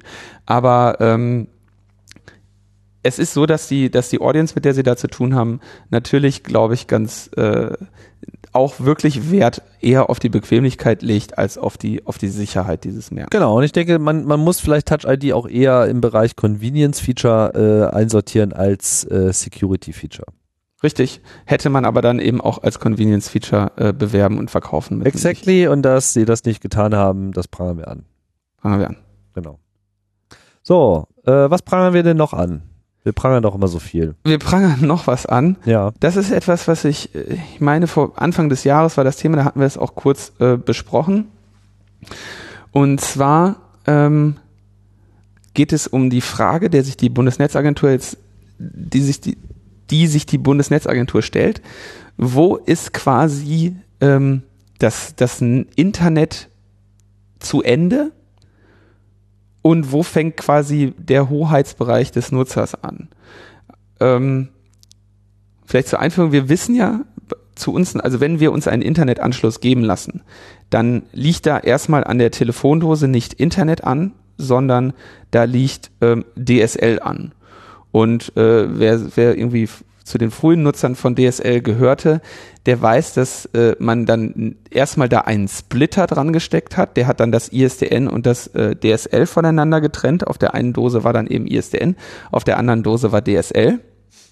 Dahinter kam dann das Modem. Das hat den äh, Point-to-Point-Protocol over Ethernet Einwahlprozess gemacht und dann eine Internetverbindung hergestellt und in der Regel hatte man dahinter dann nochmal einen Router stecken. Das heißt, das waren in den, in den Anfangszeiten von DSL so drei Geräte, die man sich dann da irgendwie äh, an die Wand äh, genagelt hat, um am Ende ähm, irgendwie ein genattetes IP-Netz zu Hause zu haben. Und irgendwo, und dieses genattete IP-Netz war ja dann sehr klar ein lokales Netz. Das heißt, irgendwo auf dem Weg dazwischen wurde aus Internet äh, dann äh, Linus Wohnzimmer wo Internet dran gesteckt wird. Und die landläufige Meinung war eigentlich, dass es äh, nach dem Splitter war. Ja, also dass da ist dann jetzt da ist dann jetzt irgendwie DSL und da spreche ich irgendwie PPPoE drüber und dann habe ich Internet. Man könnte aber natürlich auch argumentieren, naja, solange du nicht äh, dich wirklich dann die Verbindung zum Internet hergestellt hast und eine IP-Adresse hast in diesem Internet, hast du auch noch kein wirkliches Internet. Also ist wirkliches Internet erst nach dem Modem. Und ähm, heutzutage sind alle diese drei Geräte in einem verbunden, nämlich zum Beispiel in der äh, Fritzbox. Und die Frage, die sich jetzt stellt, ist, muss mein Anbieter, wenn er mir zum Beispiel eine Fritzbox liefert oder äh, eine modifizierte Fritzbox, äh, wo dann draufsteht, wie heißen die Dinger bei, bei der Telekom? Ähm, Teledat oder was? Teldat? Nee. Nee, die Zeiten sind vorbei. Ähm, Gott, wie heißen die Scheißteile? Egal. Kommen wir ja, drauf. also Telekom-Ding oder äh, Easybox, Arcore Easybox draufsteht und in diesem Ding dann eben gespeichert sind die Zugangsdaten, die das Gerät beim, beim Herstellen der PPPoE-Verbindung verwendet. Also meine DSL-Internetzugangsdaten. Die sind in dem Gerät gespeichert und die sind eigentlich ein Geheimnis, das der Anbieter und ich teilen. Und ich glaube, es war der Anbieter Alice, der als allererstes angefangen hat, den Leuten WLAN-Router zu geben, die dann irgendwie nur ein oder zwei Clients zugelassen haben und gesagt hat, naja, wir haben halt keinen Bock darauf, dass du äh, das irgendwie mit mehr Leuten teilst. Die sollen sich dann auch einen Alice-Anschluss holen. Und aus diesem Grunde verraten wir dir nicht die Zugangsdaten, damit du nicht unseren beschränkten Router ersetzt durch einen potenteren Router, der dann äh, äh für mehr Menschen äh, Internet schafft, als wir vorsehen. Mhm. Und ähm, der, die Debatte ist also jetzt, wie ich schon gerade anfangs sagte, ist dieser Router ein Endgerät oder ist er ein Netzbestandteil? Denn nur wenn er ein Netzbestandteil ist, kann der Provider argumentieren, deshalb gebe ich dir nicht die Zugangsdaten, weil das ist ein Teil, das zu unserem Netz gehört, damit hast du nichts äh, zu schaffen. Und ähm, wenn er aber sagt, das ist ein Endgerät, dann kann der Nutzer sagen, ich möchte gerne einen anderen Router benutzen. Lieber Provider, sag doch mal, wie ich meinen anderen Router, den ich hier stehen habe, äh, konfigurieren muss, damit ich äh, ans Internet kann. Und es ist natürlich klar, dass die äh, verbraucherfreundliche Variante ist zu sagen, ja, Splitter oder TAE-Dose ungefähr da ist der Netzabschlusspunkt und alles, was dahinter kommt, ist äh, Endgerät. Und diese Meinung hat die äh, Bundesnetzagentur in einer ersten Entscheidung jetzt erstmal nicht so geteilt. Anfang des Jahres. Und also sie hat die Meinung Endgerät nicht geteilt, sondern es als Netzbestandteil gesehen. Genau.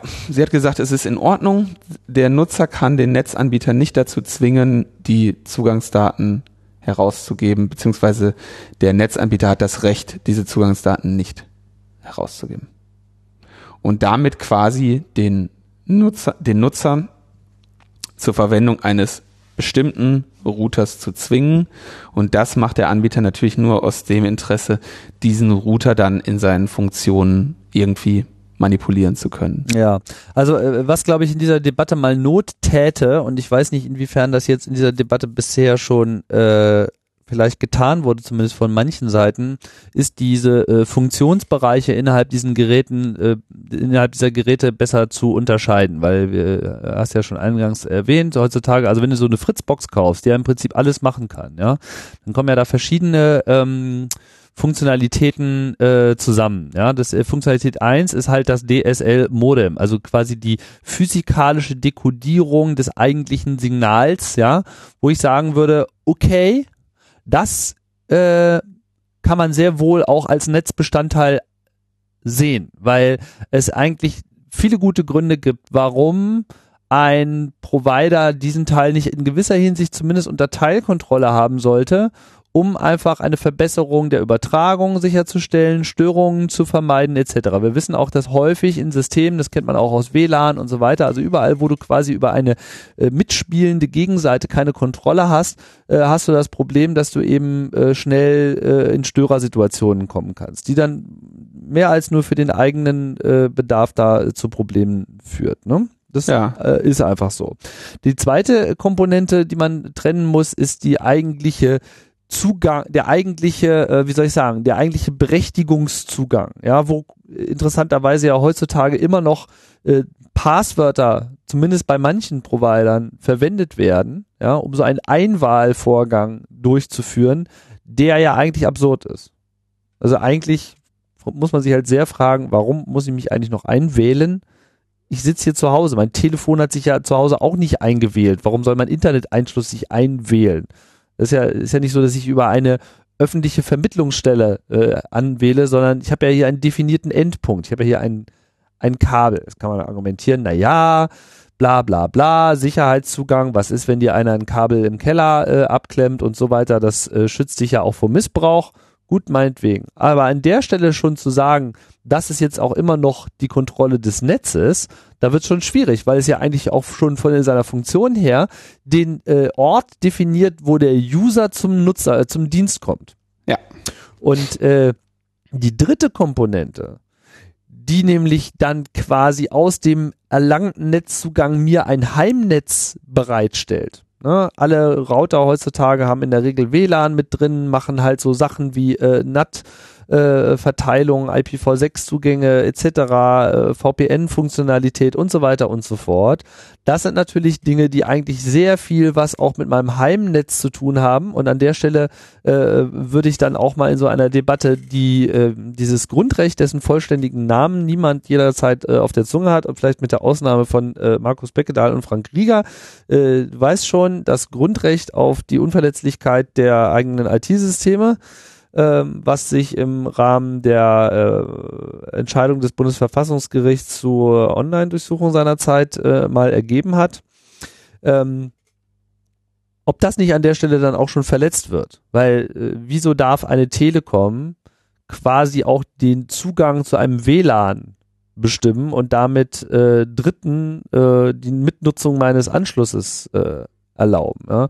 Klar, da kann sie argumentiert, das ist ja irgendwie alles isoliert und lalala, aber äh, ob sie dann auch wirklich die Sicherheit, also die Undurchbrechbarkeit äh, zu meinem WLAN äh, äh, also zu meinem Heimnetz, quasi meinem lokalen LAN, auch wirklich äh, in allen Fällen äh, problemlos sicherstellen kann, das äh, ist mal eine ganz andere Frage. Ne?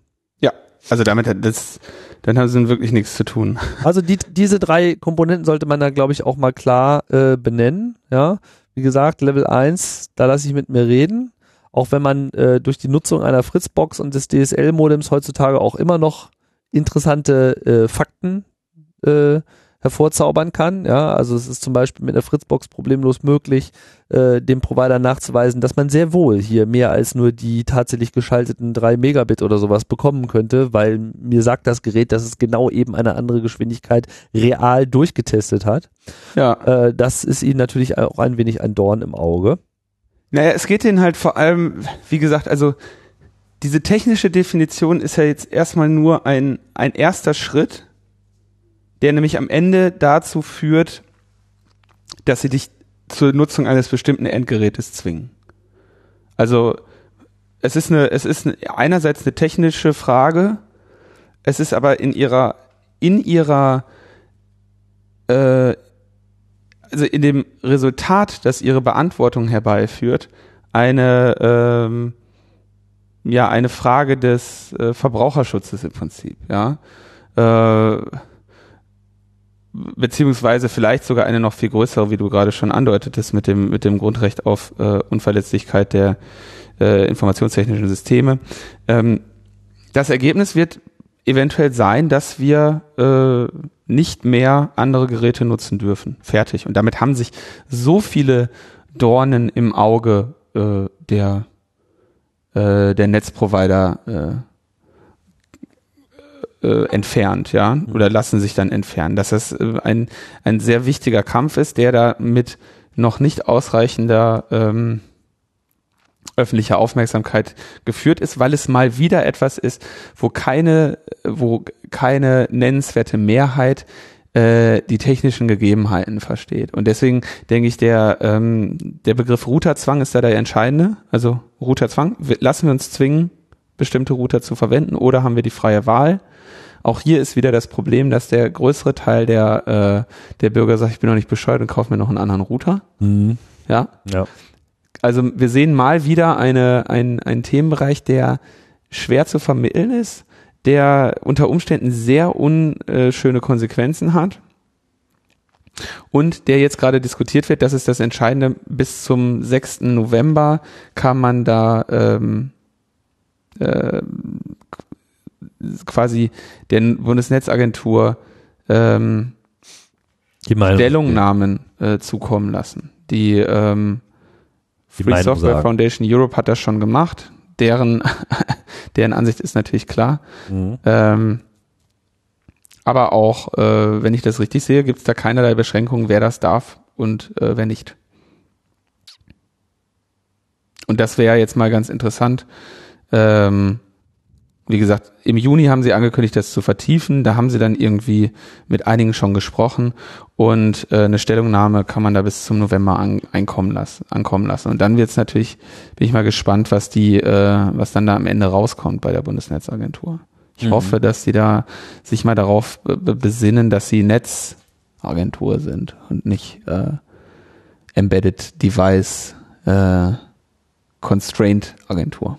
Ich frage mich auch, wie das so, ich meine, angenommen, wir würden uns mal in ein maximal äh, böses Regime äh, in, in deren Rolle versetzen, ja? So, angenommen, wir haben so im Wesentlichen die Kontrolle über Land und Telekommunikation, das ist ja jetzt nicht besonders unverbreitet, ja?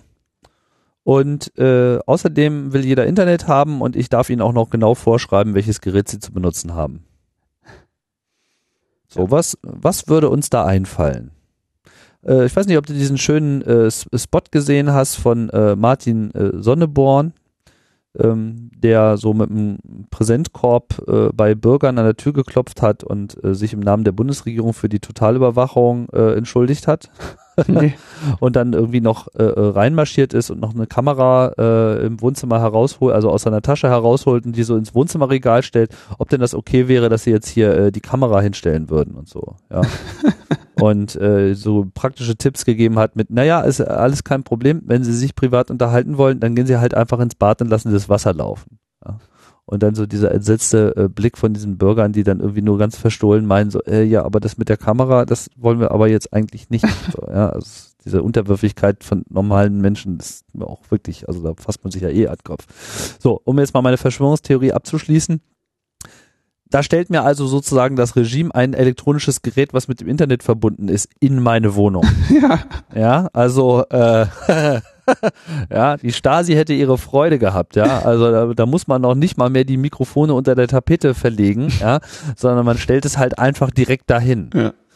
Äh, weil, ne, äh, Mikrofone sind klein und äh, fast nicht mehr zu entdecken heutzutage, schon gar nicht in integrierten Schaltungen. Also viel Spaß, sage ich Das nur. waren, ja, das waren dann schon übrigens auch eher, äh, ich, ich bin da gerade, ich habe mich nie so wirklich mit mit ISDN-Telefonie auseinandergesetzt, ne? Aber das Entscheidende war doch auch bei den äh, bei den ähm, bei den analogen Telefonen, dass du sie auseinanderbauen konntest und feststellen konntest, dass der der Schalter, wenn du auflegst, tatsächlich die Verbindung physikalisch getrennt hat. zum Mikrofon physikalisch getrennt hat, so dass es nicht möglich war, dass die Anschlussstelle irgendwie das reinsteckt und deinen Raum überwacht. Und bei den ISDN-Telefonen war es so, dass das nicht mehr der Fall ist, weil das alles digital ist und es zumindest nicht ähm, mit mit mit äh, einfachen ähm, Wow-Holland-Bordmitteln in Form eines Phasenprüfer-Schraubendrehers äh, feststellbar war, dass dieses Mikrofon an deinem Telefon jetzt tatsächlich äh, aus ist und nicht aufzeichnen kann. Ja, zumal es auch eine Funktionsgrundlage äh, äh, ist, dass dieses Gerät immer mit dem Netz verbunden ist und immer mit ihm sprechen kann und Ja. das auch immer tut. So, also ist sozusagen, man, man kann da gar nichts physikalisch trennen, dann würde es nicht mehr funktionieren. So das ist die, die schöne Eleganz eines analogen Telefons äh, an der Stelle. Naja. Bin mir sicher, der russische Geheimdienst, der hat auch schon wieder Dreh, Hubdrehwähler und äh, Wahlscheibentelefone im Einsatz, wo, jetzt wo sie auch schon Schreibmaschinen äh, angeschafft haben. Ja, ey, Ja. früher war alles besser. Früher war alles besser. So, äh, wo wir gerade bei Geheimdiensten äh, äh, sind. Ja. Ich bin mir sicher, dass sie ihre äh, Aktivität jetzt während des Wahlkampfs nicht eingeschränkt haben, nennenswert. Nee, also es gab wieder einige Meldungen aus dem, aus dem Geheimdienstbereich. Ich äh, übergehe die jetzt ein bisschen, ein bisschen kürzer, einfach nur, behandeln die nur kurz. Und zwar wurde bei dem, äh, wo, hat der belgische, der belgische Telekommunikationsanbieter Belgacom ähm, Malware tief verwurzelt in seinem System gefunden oder äh, finden lassen von Fox IT übrigens, interessanterweise. Ja, wir Ah. erinnern uns an äh, äh, Fox IT, die ähm, holländische äh, IT-Security-Bude, deren äh, zweifelhafter äh, Ruf zum Eklat bei der äh, beim Ohmcamp äh, führte. Äh, diese äh, ohne Zweifel sehr fähigen äh, Leute haben sich bei bei Belgacom also äh, quasi ein Botnet in deren äh, Netzwerkcore äh, entdeckt. Und äh, Also Belgacom ist ein Mobilfunkunternehmen nee, oder generell auch Netzbetreiber, äh, Festnetzbetreiber Festnetz in dem Fall. ausschließlich. Nicht ausschließlich, was die, was die äh, vermutlich haben die beides, wie, wie Ja, jeder die haben große. beides. Also ist der größte. In diesem Fall ging es aber, glaube ich, Um das hauptsächlich Festnetz. Um, um das Festnetz. Mhm. Denn äh, sie haben eine Tochter namens Bix, frag mich jetzt nicht genau, wofür BICS steht, Bix. Ähm, und zu deren, die sind quasi so Wholesale-Anbieter für Netz. Ja, also bei denen kriegst, wenn du sagst, ich brauche mal Netz, dann sagen die ja hier, hast du Netz. Ja? Und zu deren Kunden zählen so Swift, äh, viele wichtige große äh, belgische Unternehmen, äh, die NATO, äh, das Euro, die Europäische Kommission und das Europäische Parlament, ähm, das, the Supreme Headquarters of the Allied Powers in Europe. Und ähm, das NATO äh, Luftkommando äh, in Rammstein, äh, Deutschland, ähm, die nutzen alle BIX Infrastruktur. Mhm. Ja. Und dieser, diese Bude, Belgacom und an offensichtlich oder an, so sieht's aus, auch Bix, waren irgendwie infiltriert von einer, äh, von einer äh, großen targeted äh, Malware-Kampagne. Und dahinter scheint das äh, GCHQ, also die Briten, äh, gesteckt zu haben. Und viel mehr genaueres weiß man jetzt nicht. Es wurden nur, also über die politischen Verstrickungen weiß man nicht viel und es gab dann nur einen äh, äh, Bericht darüber, äh, welchen Aufwand äh, Fox IT zur Detektion und zur Entfernung äh, dieser Infektion getrieben hat, der dann technisch sehr interessant war. Ähm, und äh, ja, wie gesagt, aus äh, GCHQ-Folien ging dann halt noch hervor, dass, äh, also aus dem Snowden-Fundus gewonnenen äh, GCHQ-Folien ging dann eben noch hervor, ja, dahinter stecken die Briten oder Ja. die Briten haben auf jeden Fall großes Interesse an äh, Belgacom gehabt. Ja, klingt ja auch durchaus wie lassen die Vermutung eben naheliegen, dass sie diese gezielte Kampagne gegen äh, diesen Anbieter gefunden, gefahren haben, um ihn zu infiltrieren.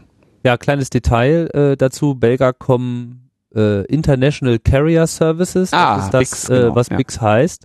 Äh, unter anderem äh, sind sie auch für das TAT-14 äh, Submarine Cable äh, zuständig, was ja vom äh, GCAQ, wie wir hier schon mehrfach berichtet haben, äh, auch ordentlich abgelauscht wird.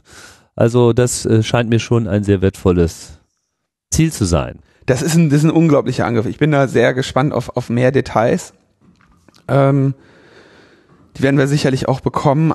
Das ist sowas von, also das sind ja wirklich Albtraum, das sind ja dann nur noch so wirklich diese Albtraumangriffe, von denen man, äh, ja, von denen man eigentlich, mit denen man vielleicht selbst als Paranoider kaum rechnet, äh, dass man sagt, man geht ja vielleicht davon aus, dass derjenige Anbieter selbst äh, da überall dranhängt, aber dass dann eben ähm, selbst die Geheimdienste von Verbündeten ähm, Angriffe äh, darauf fahren, äh, die also, das ist dann mehrfach betont, denen alle Administrationsrechte Rechte und Zugänge auf dieses Netz äh, gewährt haben. Wenn man sich das, äh, also das, ja, da, das sind Dinge, da, da rechne, habe selbst ich nicht mitgerechnet, dass sowas in dem Stil tatsächlich passiert. Hm. Vor allem bei Verbündeten, ne? Man würde, wenn jetzt die Meldung gewesen wäre, ja, Belgacom äh, analysiert alles, was sie da haben und teilt das als äh, Geheimdienstinfo mit, äh, mit, mit den Verbündeten, ja gut, dann hätte ich gesagt, ja, das passt ins Bild, ne?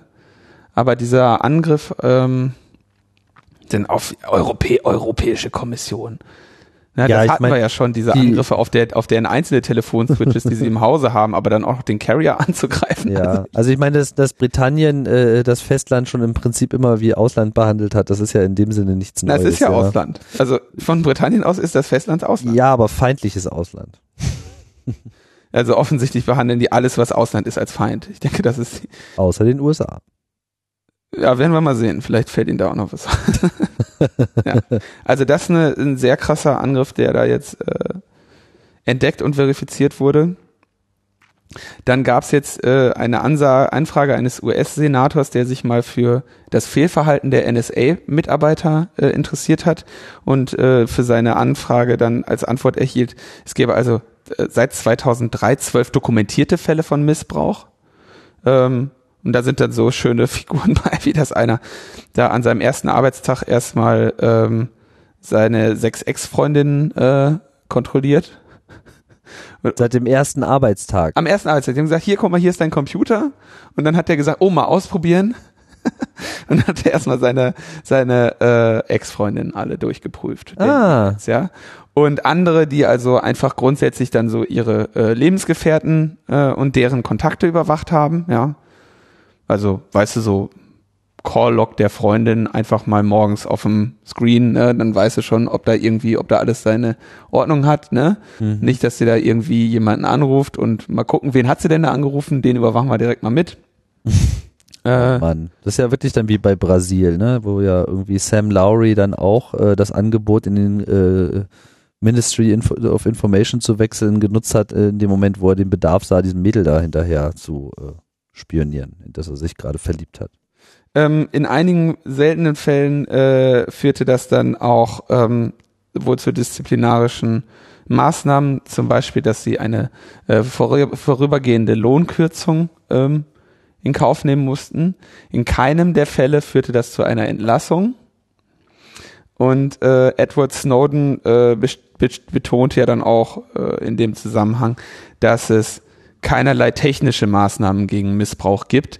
Das ist allerdings, da sieht man, da liegt schon in der Frage, äh, die kann nur von einem äh, Journalisten gekommen sein, denn eine technische Maßnahme gegen Missbrauch ist ja auch nicht äh, wirklich äh, vorstellbar. Ja. Ja.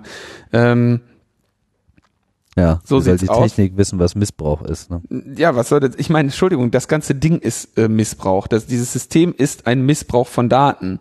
So, das ganze Ding ist Missbrauch. Wenn jetzt die technische ähm, technische Maßnahme wäre, also das Ausschalten dieses kompletten Überwachungssystems. Ja, aber sonst äh, ist da nichts äh, nix denkbar, was da was da eine Kontrolle, äh, ein sinnvoller Kontrollmechanismus wäre.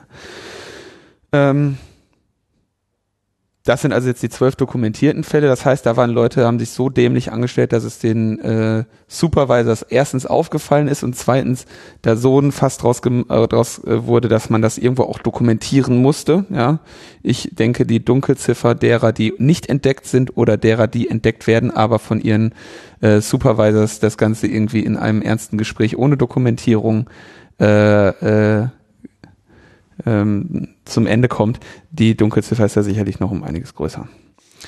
Und dann gibt es den äh, Fall in Deutschland jetzt äh, des Journalisten Ronny Blaschke, der ein, äh, sich als freier Journalist so mit äh, Gewalt, Diskrimi Diskriminierung und Rechtsextremismus im Sport auseinandersetzt. Das heißt, er hat äh, sicherlich auch einige ähm, ja einige äh, Leute, die ihn nicht besonders mögen. Ne? Gerade diskriminierende, rechtsextreme, äh, Gewalttätige im Sport äh, sind ja nicht selten. Vor allem, wenn man so in Richtung Fußball schaut. Und der bekam einen Anruf von der neuen niedersächsischen Verfassungsschutzpräsidentin Maren Brandenburger, die ihn darüber in Kenntnis setzte, dass er äh, vom Verfassungsschutz überwacht würde. Mhm. Und dann äh, ihm kurz darauf äh, fünf Zeilen sendete, dass äh, die Informationen über ihn nach sofortiger Prüfung äh, gelöscht worden seien. Und sie hat ihm wohl nur am Telefon ähm, angedeutet, dass es eventuell damit zu tun haben könnte, dass er einen Vortrag über seine äh, Recherchen bei der Partei Die Linke äh, gehalten hat. Ne? Partei, die jetzt, glaube ich, ungefähr zehn Prozent bei der Bundestagswahl geholt hat. Acht. Und ach, ja, Acht ungefähr zehn. und äh, vom Verfassungsschutz überwacht wird, ja. Mhm. Im Gegensatz zu anderen Parteien, bei denen man das vielleicht mal auch machen könnte.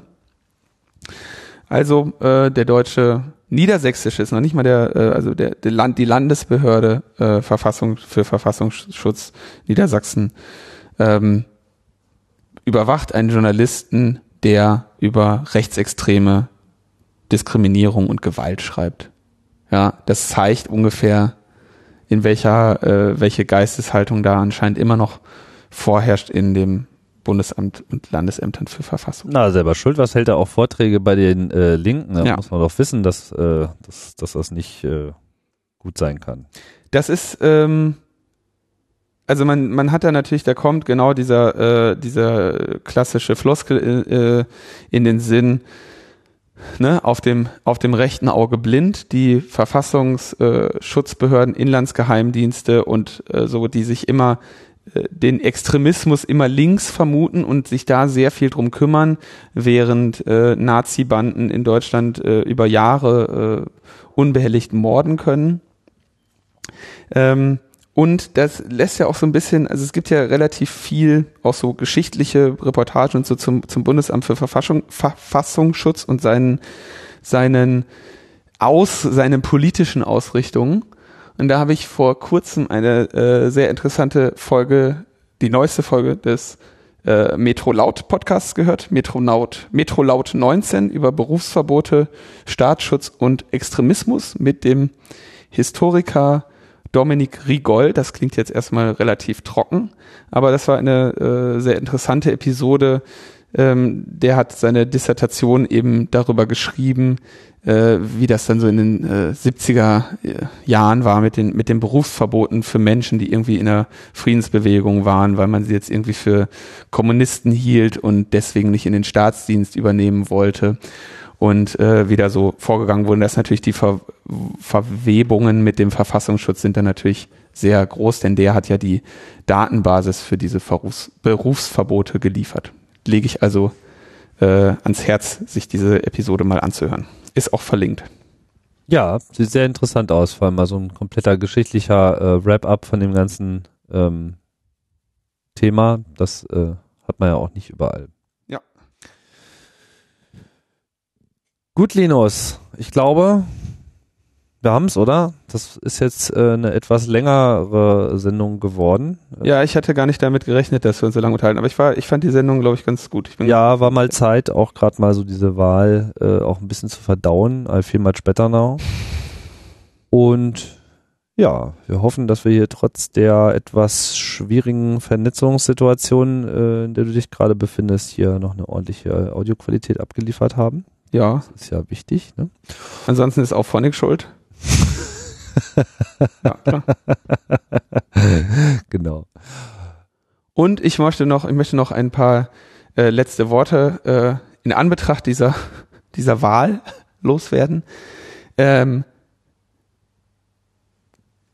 es ist natürlich auch für, für uns ein, äh, oder für mich zumindest ist das schon eine ernüchternde ähm, eine ernüchternde Erkenntnis, dass also all diese Themen, die wir hier äh, mit diesem Eifer äh, behandeln und wo wir uns immer sehr Mühe geben, ja, vielleicht äh, aufgeklärte Propaganda zu betreiben. Vor allem in den letzten Folgen sind wir ja da durchaus auch mal ein bisschen schärfer gewesen, als wir das vielleicht in den, in den 70 Folgen davor so gemacht haben.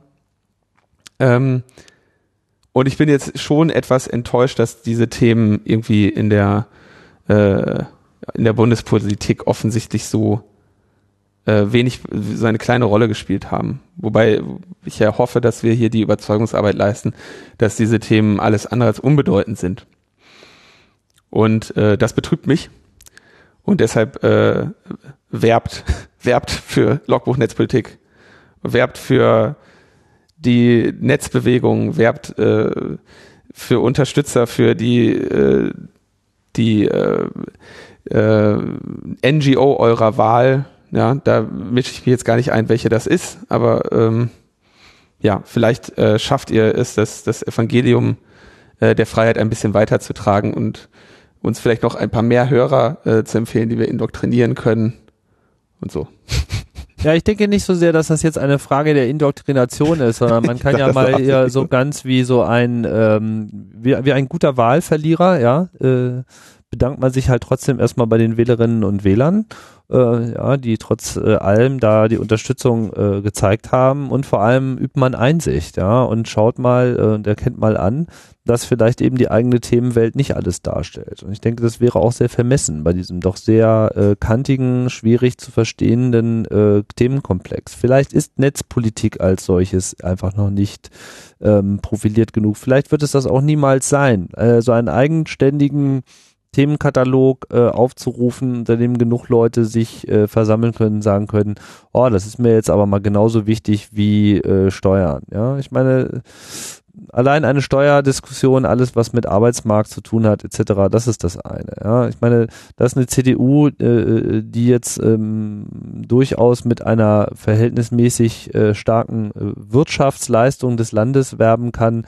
äh, nicht schlecht dasteht, sollte auch keinen überraschen. Ja, das ist einfach äh, für so eine Bundestagswahl sind einfach so viele Themen wichtig, traditionell, ja, dass äh, es schon an ein Wunder grenzt, dass irgendwie ein Nischenthema da wirklich durchschlägt. Und ja, Dinge, die mal ein Nischenthema waren, ja, können das irgendwann mal auch mal tun so wie ähm, Fukushima äh, jetzt die Wahl in Baden-Württemberg nachhaltig beeinflusst hat. Ja, sieht man ja auch, dass das jetzt nicht unbedingt eine dauerhafte Tendenz ist für die Grünen, die sich dort abgezeichnet hat. Äh, das hat aber dann eben auch erstmal so äh, 20 Jahre äh, gedauert, 25 Jahre, bis äh, seit Tschernobyl da wirklich äh, das Thema, sagen wir mal so, auch verankert ist in der Gesellschaft. Ja, ja die Leute, die mit Umweltpolitik groß geworden oder mit diesen Anfängen der Umweltpolitik groß geworden sind, die sind halt jetzt erst äh, im, im Besitzstandswahrer äh, Alter angekommen. So und machen wir uns nichts vor, ja, der ganze Digitalkram ist einfach noch sehr neu. Nach das ist vor. richtig, der entwickelt sich aber zu schnell. Ich habe das ja schon vor einigen Folgen mal gesagt, so die, die Weichen, in welche Richtung sich dieser ganze Netzkram entwickelt, werden jetzt gestellt und nicht erst in 20 Jahren. Ja, klar. Und was jetzt, wenn wir diese ganze Netzneutralitätsnummer jetzt auf, Internet, auf internationalem Niveau nennenswert verlieren, ja, dann wird der Weg zurück, insbesondere jetzt in der Zeitspanne von 20 Jahren, ein sehr, sehr viel beschwerlicherer. Ja, deswegen bleibe ich schon so ein bisschen dabei. Also diese, dieses Bild von einer äh, Avantgarde da in, in diesem Fall ist nicht allzu ähm, allzu weit her. Ja, das ist schon, ja, ich gehe also davon aus, dass sich das, wir haben es jetzt auch gesehen, wie, wie politische Entwicklungen in diesem Bereich, wie viele, ja, also ich meine, dieses ganze Themenfeld Netzpolitik ist doch gerade mal etwas mehr als zehn Jahre alt, also äh, Internetpolitik, ja, ähm, und hat erst seit, also dass es jetzt wirklich zum Politikthema wurde, ist doch gerade mal zehn Jahre alt und ähm, fünf Jahre würde ich eher sagen. Ja, ich sage jetzt zehn Jahre, weil Netzpolitik Org bald zehn Jahre alt wird und deswegen sage ich jetzt zehn Jahre. Ja gut, das, äh, was einige Leute das gesehen haben, aber dass es, sagen wir mal, überhaupt erstmal auf dem Feld da war, ist klar. Ne? Ja, okay, aber sagen wir, dass relevante gesellschaftliche Entscheidungen in diesem Bereich stattfinden, okay, fünf Jahre, ja, seit 2008, 2009. Ja, das ist nix, das ist nicht mal, ist das nix. ist gerade mal so eine Legislaturperiode. Und jetzt überleg mal, was wir alles schon für eine Scheiße hatten. ja. ja gut äh, ich würde mal sagen, äh, digitaler Klimawandel. Ja? Also wir haben jetzt hier sozusagen eine langfristige äh, Entwicklung, die sich abzeichnet. Manche verstehen es halt und mahnen und rufen und sagen und wedeln mit den Armen und sagen, Leute, äh, habt ihr sie noch alle? Äh, der, der Meeresspiegel äh, steigt, ja. Und so ist es halt in gewisser Hinsicht auch auf so einem Bürgerrechtslevel. Ja, Tim, aber eigentlich wollte ich nur darauf hinweisen, dass ich einen Amazon-Wunschzettel habe.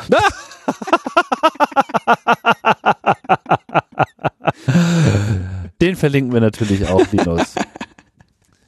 Auf Wiederhören. Auf Wiederhören, das war's. Bis bald. Tschüss.